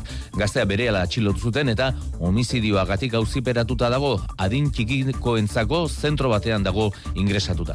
LGTBI mugimenduan eta oro herri mugimenduetan samina eraginduen eriotza baten berri ere bai, Mikel Martin hilda, egan mugimenduko sortzaileetakoa militantea, errenteriako herri mugimenduaren erreferente izandakoa eta bereziki sexu askapenerako mugimenduan egindako lanagatik ezaguna, 2000 eta bostean lau militarre jipoitu egin zuten erasoa izan eta sei urtera zigortu zituzten, gaur askok dute gogoan Mikel Martin. EITB maratoiare hartu behartu izpide, aurtengo maratoia minbiziaren ikerketa bultzatzeko bideratuko da, hortarako bideratuko da biltzen den dirua, eta azken orduotan argitu duguna da, duela bi urte bildutako dirua zertara bideratu zen, Alzheimerrari lotutako zortzi ikerketa proiektu zehatzetarako baliatu da. Guztira milioi bat eta eun eta lau mila euro bideratu dira tratamendu berriak bilatzen ari den atxukarru zentrora edo EHUren proiektuetara baita gaitzaren jatorria identifikatzeko lanean ari diren biokruzes, biodonostia eta bioarabako lantaldeetara ere. Eta kiroletan Jorander de la Hoz, egun on. Egun on, Iñaki. Menu betea gaurtik aurrera, eh? Bai, futbolean esaterako Realak Cadiz jasoko baitu gaueko bederatzietan eliga eta garaipenaren bidera itzuli nahi baitu bi partidaren ostean. E, Txuri urdinek irugarren postuan indartu nahi dute behera begirari den aurkariaren kontura. Imanol Alguazilek deialdian sartu ditu David Silva, Momo Xo eta Ander Gebara. Erizain degi ustuta, poxe itzuli da zubietara partida hori gaueko bederatzietan esan bezala Euskadi erratian ez. Askibaloian ere, bada zer gozatua Baskoniak Valentzia jasoko du Euroligan top zortzirako leia betean. Bitaldek, balantze berdin haute selkapenean amairu irabazitako eta amabi galdutako eta pilotan playoffetako bilaialdi gaur gauean ez. Zornotzan, laso imaz etxe berria rezusta, garaileak final aurrekoetarako final aurrekoetara igaroko dira zuzenean eta zumaian urrutiko etxek eta albizuk peña eta mari eskurrena izango dituzte aurkari. Bikote galtzaia txapelketatik kanpo geratuko da eta irabazleak zornotzako galtzaia izango du kontrario azken aukera batean. Dutxa jaren eskutik trafikoaren informazioa. Dutxa ja eta agur baino ontziari. Errepidetan Ramon badere oztoporik trabarik badago? Arazoa ipagarririk gabe segitzen dugu trafiko ardura dunen esanetan. Jonander Arriaga Euskalmet, egun on. Kaixo, egun on. Goibel xamarrari zaigu esnatzen eguna, ez da? Bai, ala da, lainotuta dago ia Euskal Herri osoan, eta euri langarra du bereziki kantauri surialdearen ekialderan, oraintxe bertan. Eta iragarpena zer dio, nolakoa dator? Bailo beretik jarretuko dugu eguraldiak gaur, e, goibel egongo da, noiz behinka hori langarra edo tanta batzuk botako ditu, kantauri surelean, eta lurko eta bederatzieun mila metro inguruan egongo da. Egoaldean odeitza ez da intrinkoa izango eta ziurrenik bertan ateri egongo da. Eta temperaturari erreparatzen badiogu, gutxi aldatuko dira gaur termometroak, eta beroenak zazpi eta amaika gradu artekoak e, izango dira oroar, beraz gaurko oraindik freskoa eta motela izango da bereziki Parisuri aldean. Eta azte bururako bitzetan zer espero behar dugu? Ba, pizkanaka e, altxatzera ingo du. Larun bata odeitzu hasiko da, egunaren hasieran oraindik e, kostadetik gertu zeo zer guzti dezake, baina orduek horrera gina dela odeitzaren da. Eta igandean, e, Oskar bi egongo zen arren, egun argiagoa izango dugu, eguzki tarteekin, eta egun honetan temperatura maksimoek gora ingo dute. Konforme. Ba, Hans Digman eta Mikel Rategi soinu errealizazioan direla, martxoaren iruko albistea kontatzeari ekin behar diogu, goizeko sortziak eta mar minutu. Euskadi Irratian, Faktoria. Iñaki Guridi. Berrogeita zazpi urte dira gazteizko Zaramaga auzoan Espainiako poliziak bost langile hil eta eundaka zauritu zituenetik. Oroimenerako eta itortzarako hainbat ekitaldi eta lore eskaintza antolatu dituzte irian, alderdi politiko sindikatu eta gizarte eragileek bere alasiko dira horietako batzuk eta gertutik kontatuko dizuegu.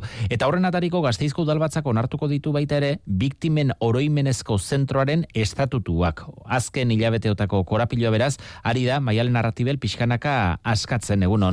Egunon, bai, gazteizko udaleko osoko bilkurak bederatzietatik aurrera bozkatuko ditu biktima koroitzeko zentro horren estatutuak, hartara fundazioaren kide izateko, jaurlaritzarekin, foru aldundiarekin eta memoria gara zein martxoak hiru elkarteekin batera. Eta beraz, esan daiteke azken aste eta hilabeteotako korapioak askatzeko bidean direla alde guztiak. Jose Antonio Rodríguez Ranz, e, Eusko Jaurlaritzako giza eskubide eta memoria sailburu ordeak onartu du geuroen mikrofonoetan, prozesuak luze jo duela bai, baina erakunde kasiratik izan dutela argi, biktimen elkartek parte hartu behar zutela entzun.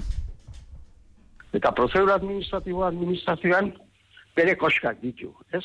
Expediente honek oitamar e, txosten, baino gehiago behar izan dituela. Ez daukat inungo dudarik, ez da inungo dudarik izan, hasiera hasieratik e, ekimen soziala, martxoak hiru eta memoria gara, parte izan behar zutela urrengo urratsa izango da zentro horren e, batokia albideratzea. Azken egunotako beste zalantza izan da ea Espainiako gobernuak ere izan beharrote duen fundazio horren parte, baina gorka urtaran alkatearen iritziz horretarako lehen bizi barkamena eskatu beharko luke. Espainiako gobernuak esan behar du, hori gaizki gonzala, eta bueno, merezi dutela martxoko iruko biktima guztiek, benetako erreparazio bat. Denis Itxaso gobernu ordezkaria baina erantzun dio egungo gobernua ez dela ordukoaren oinordekoa eta beraz ez dagoela horretarako beharrik.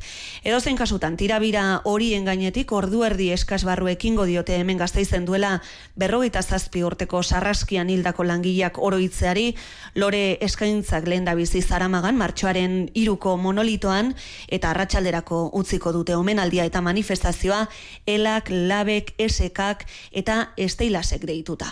Agurtu behar dugun Nerea Martinez, martxoaren iruko biktimen elkarteko bozera male eta poliziak eraildako Pedro Maria Martinez langilaren iloba. Nerea Martinez egunon. Bai, kaixo, egunon guzti. Nola bizi duzu gaurko eguna? Bueno, ba, e, ilusionatuta eta, bueno, pizka bat, azkenengo asteetan egon den asmen guztiagatik, ba, purtso bat emozionalkin ekatuta, edia esan. E, aurtengoan, San Francisco elizan bertan egingo den memorialak jarri du izpidea, ari dira memoria gune hori egiteko urratsak ematen, gazteizko dala gaur bertan onartuko ditu martxoaren iruko oroimen gune fundazioaren estatutuak, aurrez jaurlaritzak eta aduldiak ere egina dute hori, eta Horko patronatuan, biktimen izenean martxoak iru eta memoriara elkartek izango duzue partaidetzea. Iruditzen zaizu memoria gune honek ahalbidetuko duela martxoaren iruan gertatu zena ja, ez azteko eh, oinarriak egoki jartzea. Ba, albidatu beharko luke, e, gertatutakoa esazteko oinarria jartzea, baina baita ere borroken jarraitzea. eta zeo zer dinami- dinamikoa izan behar da, ez zeo zer estatikoa, gaur egungo borrokekin lotuta dagoena, gaur egun ematen diren giza eskubideen urratek urraketekin e, lotuta, eta borrokarako tresna bat izan behar da, ez, erakusketa soil bat.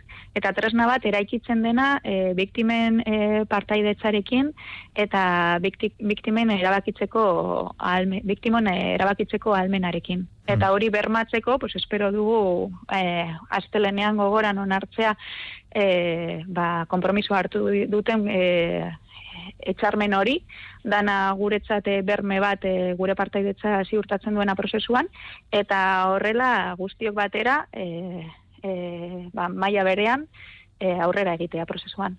zentro dinamikoa izango dela, hori adostu duzue eta aipatu diguzu ala izatea nahi duzuela, e, zuen parte hartzea erakundeetatik aintzat hartuko dela eta ahots hori behar bezala e, jarraituko dela bermeak jasoak dituzue.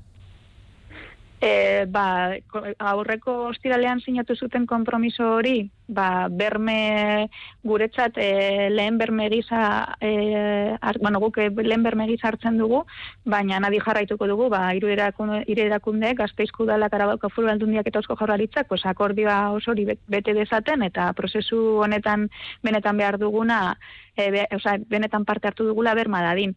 Oraindik, ba, bueno, egia eza, egia da, e, asmo, e, beraiek transmititzen diguten asmoa ona dela, baina orain arte jason dugun erantzuna ez da horrelakoa izan.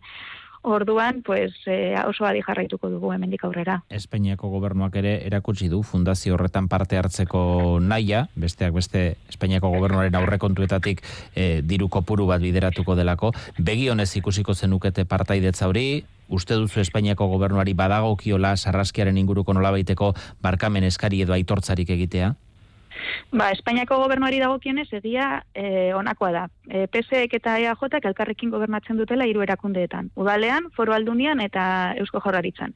Eta elkarrekin onartu dituztela fundazioa abian jartzeko estatutuak. Hori da egungo egoera eta orain guri dagokino errealitate horretan eragitea. Eta memorialaren diseinu eta eraikuntza prozesuan ematen diren urrengo urratxeia diegotea, esan dizudan bezala lehen. Bi urte dara matzagu negoziak eta prozesu honetan, egoera naziz eta mesfidentziaz beterikoa, eta horregatik, garrantzitsuena orain guretzat, orain da parte hartzeko bermeekin eta erabakitzeko almenarekin aurrera egitea, akordioak errespetatuz. Baina Espainiako gobernuaren parte hartzeari buruz, badaukazu jarrera argirik? Ba, e, iristen denean momentua e, ikusiko, ikusiko dugu, baina bueno, guk argi esan dugu beti e, Espainiako gobernuari buruz daukagun iritzia. Nerea Martínez, martxoaren iruko elkarteko bozera malea eskarrik asko gaur gurean izateagatik. Eskerrik asko zuei. Bestalde aipatzeko daukagu memoria historikoarekin lotuta Donostiako udala kereila bat jarri duela instrukzio epaitegian gerra zibilaren biktima eta erreperrea esieleitu frankistak izan ziren udaleko hogeita lau langile eta kargu publikoen kausa ikerdadin. Giza eskubideen batzordeak eta memoria historikoaren konseioak egindako lanerienen ondorioz iritsi da pauso hau eneko goi alkateak adierazi du lendabiziko pausua dela egia justizia eta erreparazioaren alde, baina ez dela azkena izango. Gaurkoan Donostiako udalak kereila tarteratuko baitu epaitegietan mila hogeita masei garren urtean erailak izan ziren hogeita lau udal langileak e, errebindikatzeko. Mm? Goizeko sortziak eta laurden dira. Espieitza kasuak eh, indar politikoei eta Nafarroako gobernuari eragiten diotena kitchen kasuarekin lotutako beste espioitza edo zelatatze kasu batzuren berri azken orduotan infolibre atari digitalak zabaldu du Espainiako gobernuko barne ministerioak Mari Jose Beaumont espiatu zuela Nafarroako presidentzatza kontseilari zen garaian. EH Bildu eta geroa bairen arabera espioitza kasu oso larria da elieraso. Bai, izendatu berritan izan zen, Uxue Barkosen legegintzaldiaren astapenean, 2008an. Artean, Mariano Rajoy, Espainiako gobernuko presidente, Jorge Fernández Díaz, barne ministro, segurtasenorako estatu idazkari zen Francisco Martinezen WhatsApp mezuak eskuratu ditu infolibrek. Elkarrizketa horietako batean, Martinezek galdetzen dio Enrique García Castaño Guardia Zibilaren komisario buruari hitzez hitz. Ea EH Bilduren kontseilari berriaren gauzatxorik baduen. Eta arkerantzun, galdetuko duela, baina oso garbi dagoela aurrera aurreratzen diola. Nola nahi ere, poliziak Beomonten ingurukoak zelatatuko dituela adosten dute. Argitaratu denaz, Maria Jose Beomontek berak esan du larria dela oso, baina ez omen du ez ustean harrapatu, estatuaren estoldek bizirik dirautelako. Eta Nafarroaren aldaketaren gobernuari zilegitasuna kentzeko ahalegintzat jodu. Hildo beretik, gero abaiko Maria Solanaren salaketa demokrazia beraren oinarrien kontra jotzen duela usten dugu. Nafarroa beti esan izan dugu estatu kontua izan dela eta badela, eta pentsan oraino. Berme osoarekin sortutako eta eratutako gobernuan hitz eta horrerako ja horren kontra egiteko, dozen gauza egiteko prezeudela agerian utzi dute. Susmoa bagenukan orain jakin badakigu.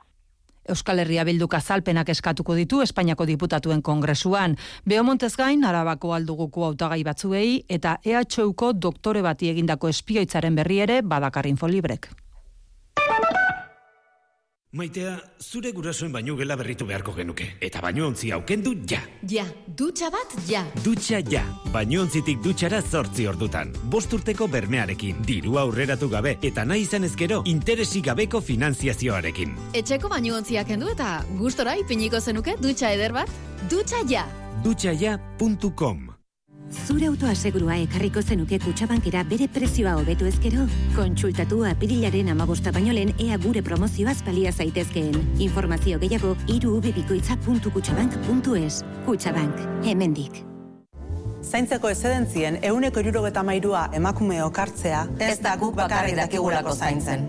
Gizarteak rol hori ezartzen digu, eta honek zaildu egiten du gure garapen profesionala gure ahalmen guztia berdintasunean garatzeko aukera emango digun gizarte baten alde. Emakumeak gora. Martxoak zortzi, emakumeen nazioarteko eguna, foru aldundiak, eudel eta emakunde, eusko jaurlaritza. Faktoria.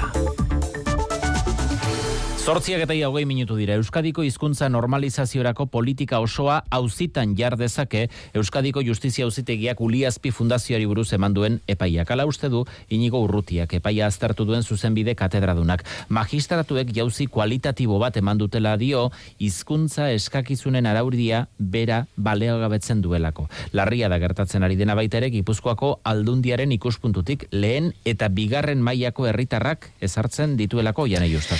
Epaiak berak orain ezarri duen ari baino, aurrera begira ekarri dezakenak kezkatzen du inigo urrutia zuzenbide katedraduna. Urrats bat egin duelako auzitegiak bere sententziarekin balio gabetu du berrogei urte iraundituen Euskara eskakizunen araubidea.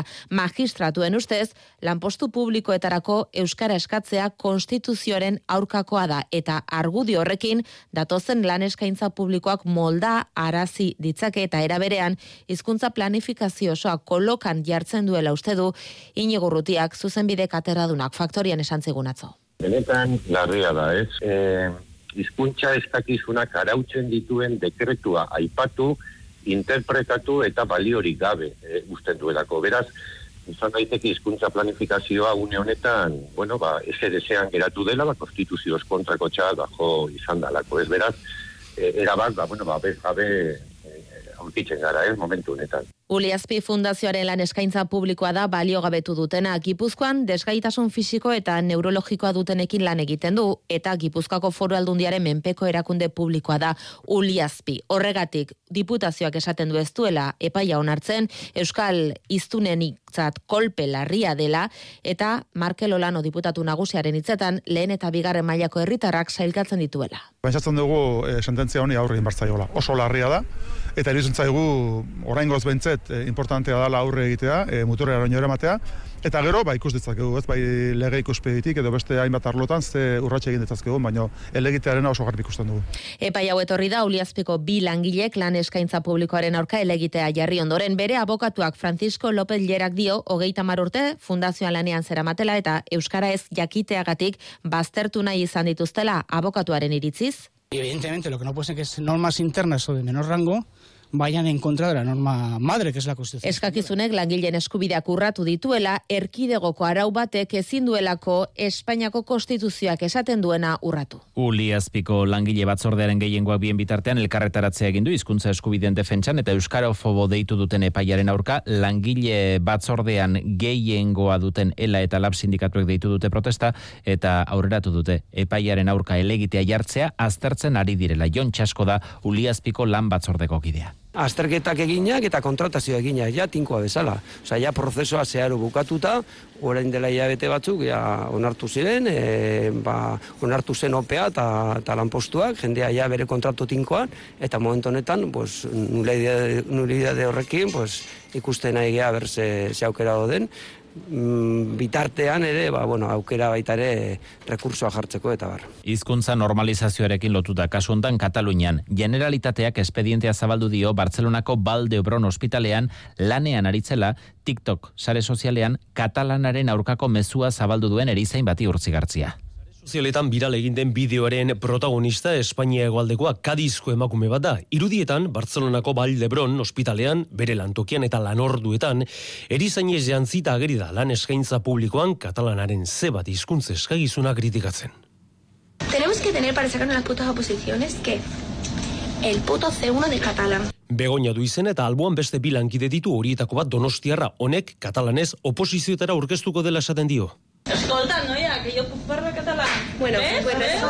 Que se va a sacar el C1 de catalán mi madre. Eta kadiztarrak modu txarrean berak ezetz ez duela zeba titulu ateratzeko asmorik eta jarraian iseka eginez katalanez hitz egiteari utz diezaioela eskatzen dio Donostiarrari. Atzo zabaldu zen bideoak polemika bizia piztu du sare sozialetan Baldebron ospitalego zuzendaritzak ikerketa zabaldu du eta adierazi onartezina dela lantokian lanorduetan eta laneko uniformez jantzita jarduera profesionalarekin zerikusirik ez duen mezuak edo ez dute mezuak bideo zabaltzea.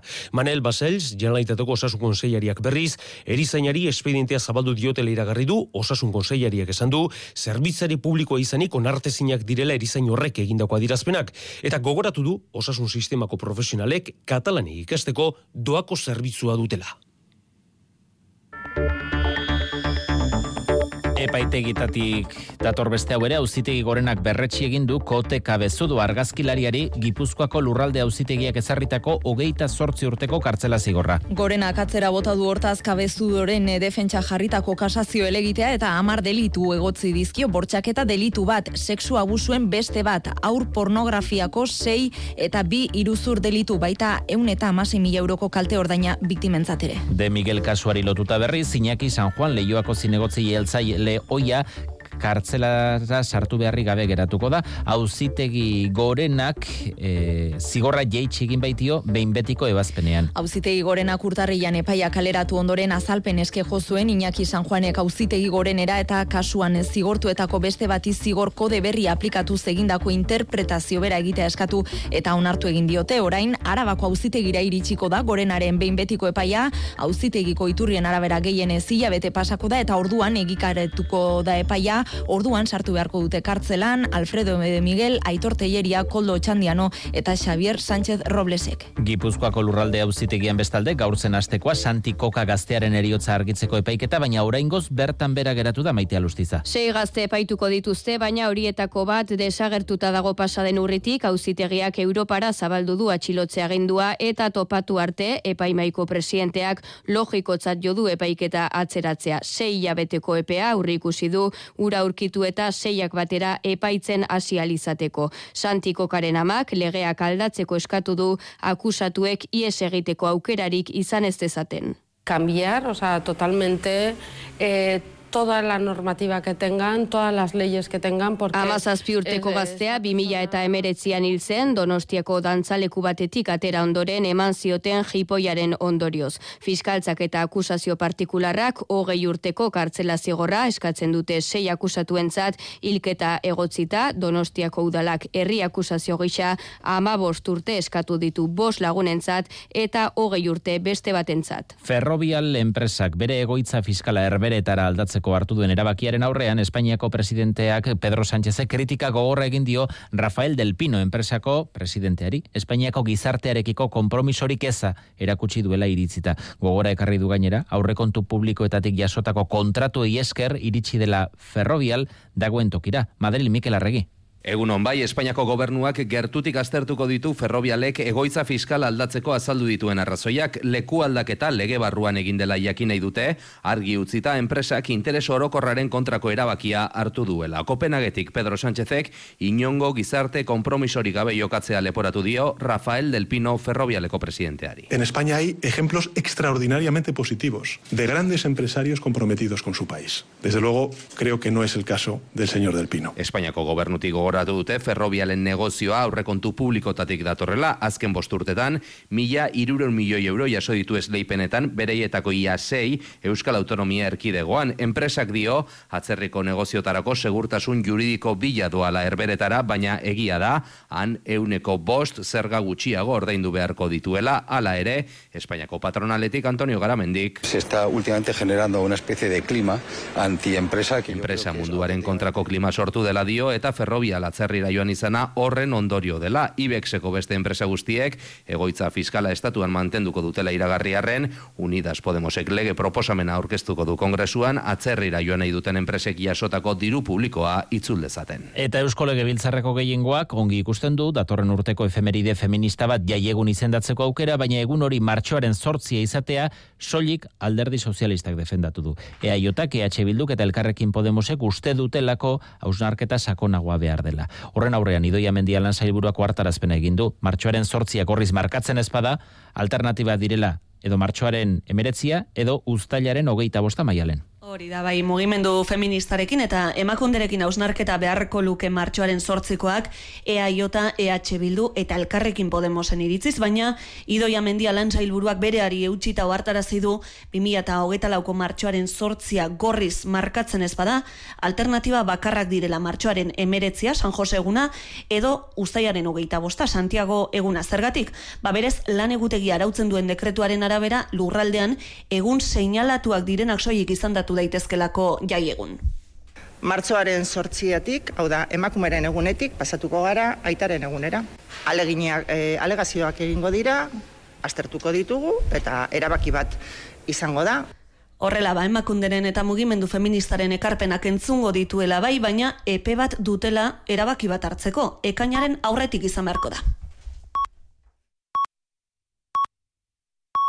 Goizeko zortzi terdia dira. Eroskik egun ona opa dizu eta trafikoaren informazioa dakarkizu. Errepidetan Ramon Sánchez arazoren basortu da, ezta? Ez dago istripok eragindako arazorik, baina zortzian irunen, kateako ordaingunean, kilometro batetik gorako hilara dago bilborantz. Segurtasun sailek azaldu digunez, bertan egiten ari diren lanen ondorio dira.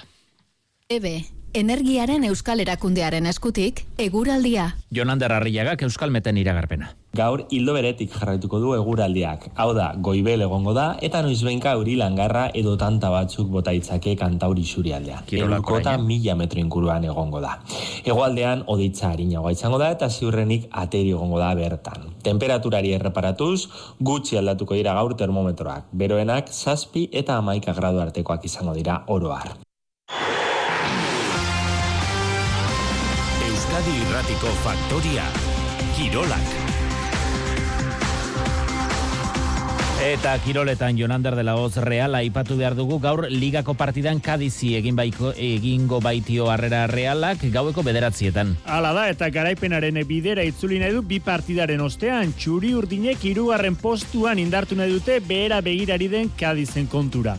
Imanol Alguazilek deialdian sartu ditu David Silva, Momo Show eta Ander Guevara eta horrek erizain deio uste galegia bete du teknikariaren post zakua. Albiste honak, gaur, bueno, aste honetan baloia zubieta beste modu batean junda, eta ia esan ez tekit, Daviden buelta izango da, no ez? Baina, ia esan, ba, bueno, jorretatik oso posik, e, aste oso na, entrenamentu gonak, baina, bueno, e, benetako momentua bilara da.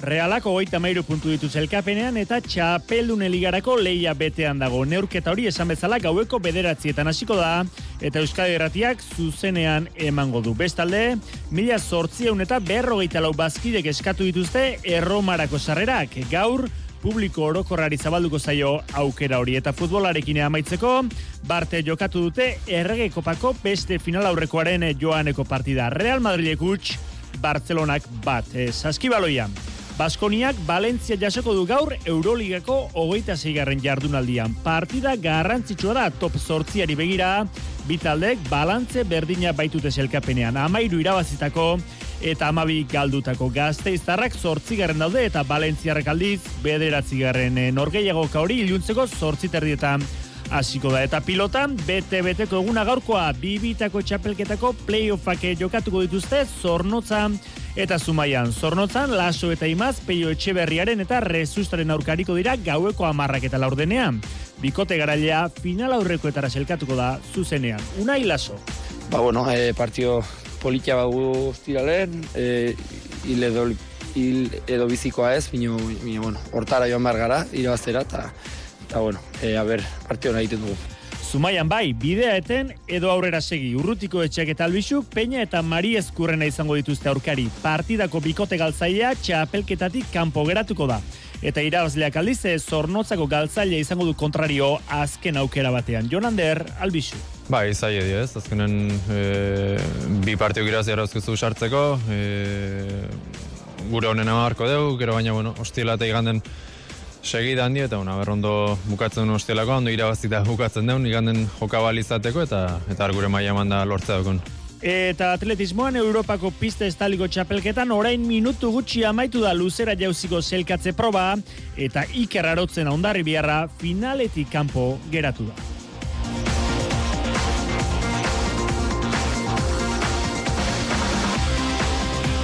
Iragarki egin behar digu tarte txiki bat eta bere alagurekin faktorian aitor esteban. Pilatu aurrezkia eroskin, beza opari elektronikan eta etxetresnetan. Hostiral eta larun batean eroski permerkatuetan bazkidea bazara, beza opari oskailuetan, telebistetan, smartphoneetan eta askoz produktu gehiagotan. Kontsultatu baldintzak, eroski zurekin. Eko, bete, itzali. Aiene, bizikleta. Etxe tresna elektrikoa, kargia, ura, mugikortasuna, eguneroko keinu txikiekin energia aurreztu dezakegu. Jaitsi erabilera eraginkorrerako gida ebe.eusen. Euskadiko itun berdea, energiaren euskal erakundea, eusko jaurlaritza, Euskadi, auzolana soldadura eta lotura sistema aurreratuak zure fabrikazioan erabiltzen aldira. Zatoz unire azokara, soldadura eta beste lotura teknologien azoka profesionala. Martxoak sortzi eta bederatzi, Fikoban, Gipuzkoako erakustazokan. Inskripzioa doan, expounire.org webunean. Laguntzaileak Gipuzkoako foru aldundia eta espri, Eusko Jaurlaritza. Hiru urtetik berako seme alabaren bat baduzu, ura azteko laguntza berriak jaso ditzakezu. Iean berreun euro hiru urte bete arte. Eta hirugarren edo ondorengo seme alabentzat, laguntza luzatu egiten da, iean eun eurorekin zazpi urte bete arte. Informa zaitez bederatzi lau bost 06 lau 0 telefonoan. Berdintasuna justizia eta gizarte politika. Eusko jaurlaritza, Euskadi, auzolana. Gipuzkoaren euneko irurogeita bat koma bost, basoa da. Eta hala izaten jarraituko du gure ingurunea zaintzen jarraitzen badugu. Guztion esku dago aldaketa. Ezagutu etorkizun eraikiz.eu zen. Etorkizuna orain. Gipuzkoako foru aldundia. Aizu, orain irurak hemen gaudela, zerbait esan nahi nizuen. Alicia, noiztik ezagutzen dugu elkarzuketani? Ba, orkestu berri digute. Bueno, eta Alberto? Feliz naiz. Ah, feliz. Niretzat, niretzat neure semeak izango bazinete bezala zarete biak, eh? Aita, bat besterik ez dago. Hori bai, amazazpi milioiren truke, agian bat baino gehiago agertzen zaizu. Onzeren aitaren eguna estrakupo ja salgai dago dagoeneko. Martxoaren eberetzean, amazazpi milioi euro. Onzeren aitaren eguna estra. Orain edo nork izan nahi du aita. Onzen jokatzen duzuen guztioi, ondo jokatuta. Jokatu arduraz eta bakarrik adinez nagusia bazara. Euskadi Irratia.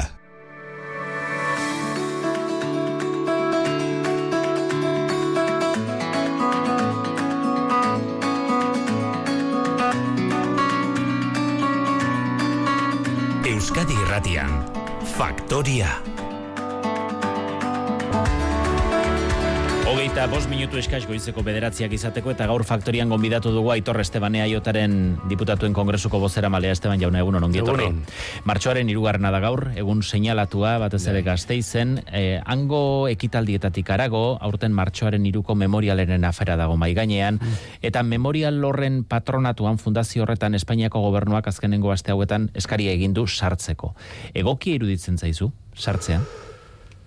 Bueno, guk gaur e, galdera bat e, ingo dutzago gobernuari eta niri, uz, e, niri ustez e, lehenengo aitorpena e, egon beharko litzateke e, gobernuaren aldetik erreparazioak sigurtatuz bai alde e, moraletik, e, pa, politikotik eta ekonomikotik bebai, ez da? Eta hori ez da gertatu, orduan itanduko gutzu gobernuari hori egiteko pres dagoan, nik uste dut hori aurrera pauso izan beharko litzakela. Eta itanduko gutzu gube, ia bere momentuan, e, orain eratuko da fundazioak, e, gertakizunei buruzko ba, gobernuak, Espainiako gobernuak daukan informazio guztia emoteko, ez dakatu da gitzonean, eskatzen badutzo, ia emoteko prest dagoen.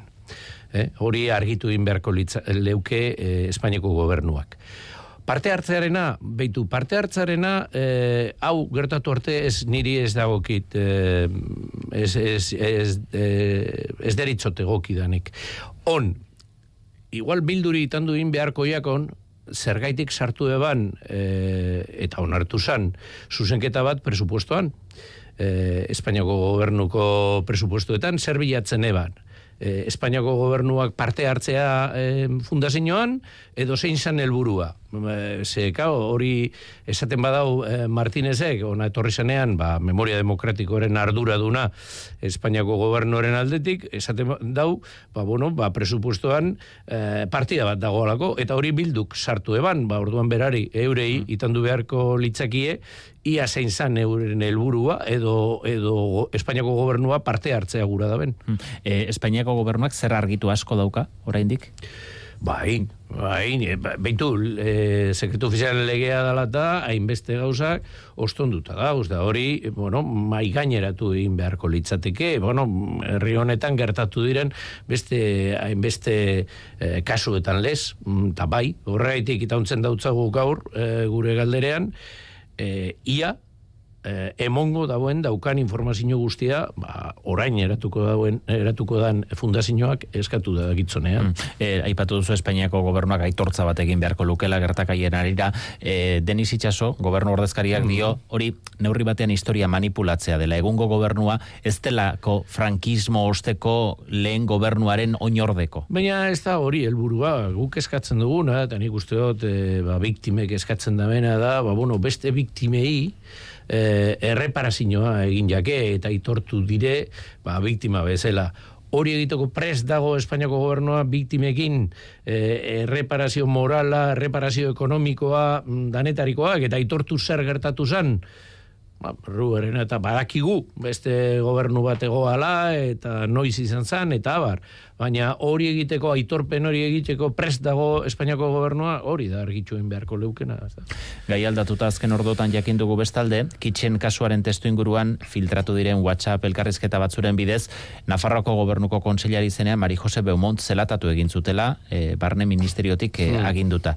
Ze puntutaraino daude normalizatuta e, era honetako jokabideak. Ikusi dugulako aurten baita ere e, izan dela Pegasus afera, bai. hau beste kutsu batekoa da, baina zelatatze hauek ze puntutaraino daude orokortuta? Bueno, eh, ba, nik uste dut, e, batzuen artean, askoren artean justifikatuta dago e, susmagarriak direlako. Hau da, e, ordeneko jendea ez talako. Edo Espainiar petoak ez direlako eta orduen batzuentzat e, justifikatuta dago. Claro, hori e, jokaere demokratiko barruan sartzen da, ez, baina baitu isu, e, adibide bat, kontutan hartu daigun. Aber, ez da harritzekoa, nortzuk egon ziren, eta hor da, danan, asteute kitchen, eta baina, bueno, polizia patrioterekin lotuta egongo litzateke hau. Bueno, baitu isu. Igazko irailean, onartu genduan, kongresuko plenuan, ikerketa batzorde bat egitea polizia patriotikoa dela eta, eta desinformazioak eta abar. Oraindik ez da eratu. Oraindik ez da eratu, eta plenoa onartu eban, iraian. E, aste honetan, ita hundu zan, talde buruen batzordean, hori noiz eratuko dan, erantzurik ez. erantzunik ez. Bueno, ba, holan, holan dabiz gauzak, eh? niri onarte zina iruditzen ja, eta Nafarroan be gertatu dana, baina, bueno, enaz, enaz harritzen. Hmm. E, ekin bideren bat abiatuko duzu kongresuan honen arira? Ba, ba, bueno, hau aztertu egin beharko li, e, da, eta eta ikusi, baina behitu izu, eske ikerketa batzorde honekin, orain e, esan dautzu danaregin, bueno, bidea zabalik egongo litzateke, zerregitik ez da eratzen. Mhm. Zergaitik ez daratzen.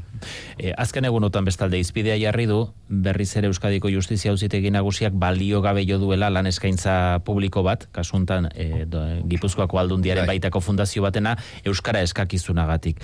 E, auzian aditu direnak hartarazpena egin dute, sententzia honetan argudiaturikoak aurrekari arriskutsua jarri duela. Hizkuntza eskubideak babesteko eta hizkuntza normalizaziorako e, urratxauek emateko badago lege aldetik eta agian kongresutik egin daiteken zerbait, blindajeren bat egin daiteke. Beitu zu, hemen larriena, nire ustez hau, ez da sententzi bakarra, hau behar bada larriena da, baina gogoratu zu ez, esate, esate baterako, eh, arkaute gehineban eh, udal poliziarako boltza bat, eta hor, e, ba, bueno, ba, perfile, per, udaletan eskatzen ziren perfilei erantzuteko, eta bar, da hori, bota eben e, epaitegie gogoratuko dozue, e, gazteizko epaie batek esan ebala, laudioko kausu bet, e, perfile ezin da e, jarri, ze e, ikasteko e, boskarren hizkuntzarik zaiena da euskera mundu mailan. Osa, ergelkeriak, ez da? On e, irungo udal poliziaren beste kasu bat, orain sententzia, hau badator, badagoz gauza batzuk, baina zer da agerri Euskal Legea aldatu da? Ez. Aspalditik daukogu. Martxan egoan, eta ondo aplikatzen zen. Baina orain, badirudi, bueno, ba jurisprudentzia aldatu indala. Claro, mm, o eta irugarren artikulo orain eh, aipatzen dana konstituzioarena, bai, dano bardintasun eh, bardintasunean e, ba, orkestu gaiteke postuetara eta bar, baina legearen arabera esaten da konstituzioan be, be, bai. Claro, hau bigarren parte hau ez da kontutan hartzen. Inkonstituzionala da Euskal Legea ez, errekurritu zen bere momentuan eta badago zer dan e, bueno, konstituzionala eta, eta zer ez. Zer gertatzen ari da orain? Bueno, ba, jurisprudentziaren aldaketa bat, badirudi e, bueno, ba, ba, Euskal epaile batzuk ez datozela gizarte honen gehiangorekin bat. Eta, bueno, ba, ba, ba hemena arrisku bat daukogu.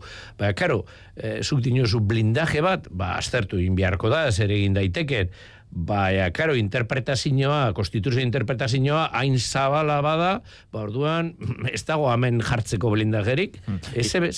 E, izkuntza politikei dagokionez, neurri batean autogobernua ez du honek urratzen?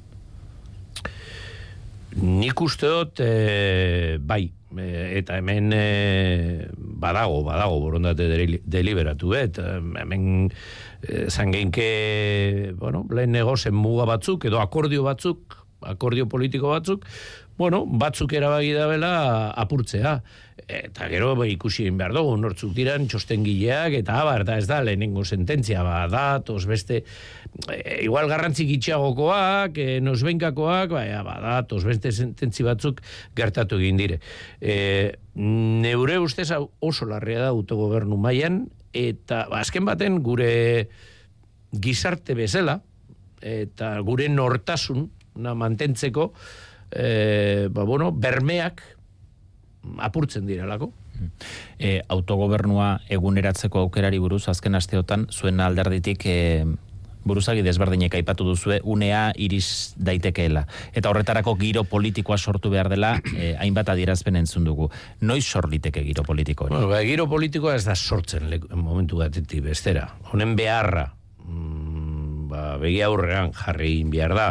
E, eta ez... E, e, orain eta hemen eta modu honetan. Ez giroa sortuz zeo zer egin behar da, hau konpondu egin behar da, antolatu behar da, azkeneko sententziak dira lata, e, euskararen eta aipatu egin dauztazu, baina e, Kataluniarekin lotutako hainbat sententziak, azken baten estatutoen egitura, e, mugidu dabe, mm, oinarri barik itxi dabe. Da, orduan, e, segurtasun bako e, eremu baten mugitzen gara. Bueno, hori aldatu in behar da, eta badagoz eskaera batzuk, konkretu batzuk, bai Kataluniatik, bai Euskadeitik, ba, bueno, horreri e, erantzuna emon beharriako. Erantzuna erren beharraren e, giroa sortu egin behar da. Hori zer da, ba, bueno, errepikatuz, insistiduz, eta bar, baina eh, ez, ez daigun pentsatu momentu batetik bestera gertauko da, nik? Mm. E, datorren legealdiaren hasiera mugarri izan liteke? Parkatu? Datorren legealdiaren hasiera. E, atzo nahi urruzuno EH Bilduko bai. gozera malea gurean esan zigun, legealdi honetako indar korrelazio ematen bada, eta Sánchezek berriz ere behar baldin baditu gaur egun dauzkan babesak, une horretan egin daitekelagian indarra, e, bai Euskaditik, bai Kataluniatik, e, urrats batzuk eman daitezen, aitortza batzuk egon daitezen, eta gainera esan zuen, elkarri temperatura hartzeko kontaktu batzuk ere hasita daudela. Ja, bueno, bai, baina behitu zu, e, gugaz bere, orain ba egoan, majoria bat, gauzak e, mugitzeko, eta investiduran e, gugaz adostu eban e, Sánchezek, bueno, aztertuko ebala ba, legearen aldaketa, azken baten naziotasun sentimendu horiek, bueno, ba, behar da moduan, legean, geratu egitezan, eta, bueno, ba, onartzeko nazio ezberdinak dagozela, eta bar. Apur bat, ba, Katalunia eta e, Euskaderi, ba, bueno, erantzuna emon gurean. Zer egin dau? Ezebez. Eta horretan, bain eta barriro, eta bai, e, ezer esan barik, baina eurekaz, bain eta barriro eskatu dutzegu, e, mugimenduak egitea. Osea, que temperatura baino gehiago gonda. Da azkenean, beste gauza batzuetan mugidu da, eta bere kompromisoak bete ditu, baina horretan ez.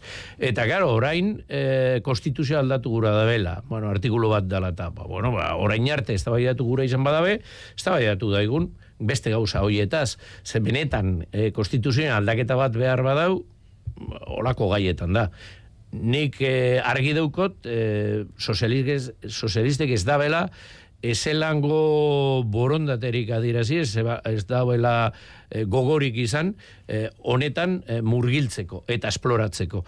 E, eta baegoan, baegoan gehiengo bat mm, gauzak aurrera ateratzeko. Baina ez padu agindutako egin, eta horrek ondoriorik espaldin badauka berarentzat neurri batean, aurrerago berriz ere ez betetzeko ez dago inarri ba, no, e, ikusik beharko dugu, urrengoan, e, urrengo legislaturan zer gertatzen da, baina hau ez da, ba, urrengo legislaturan gertauko da, hau, zai, adi egon behar da beti. Momentu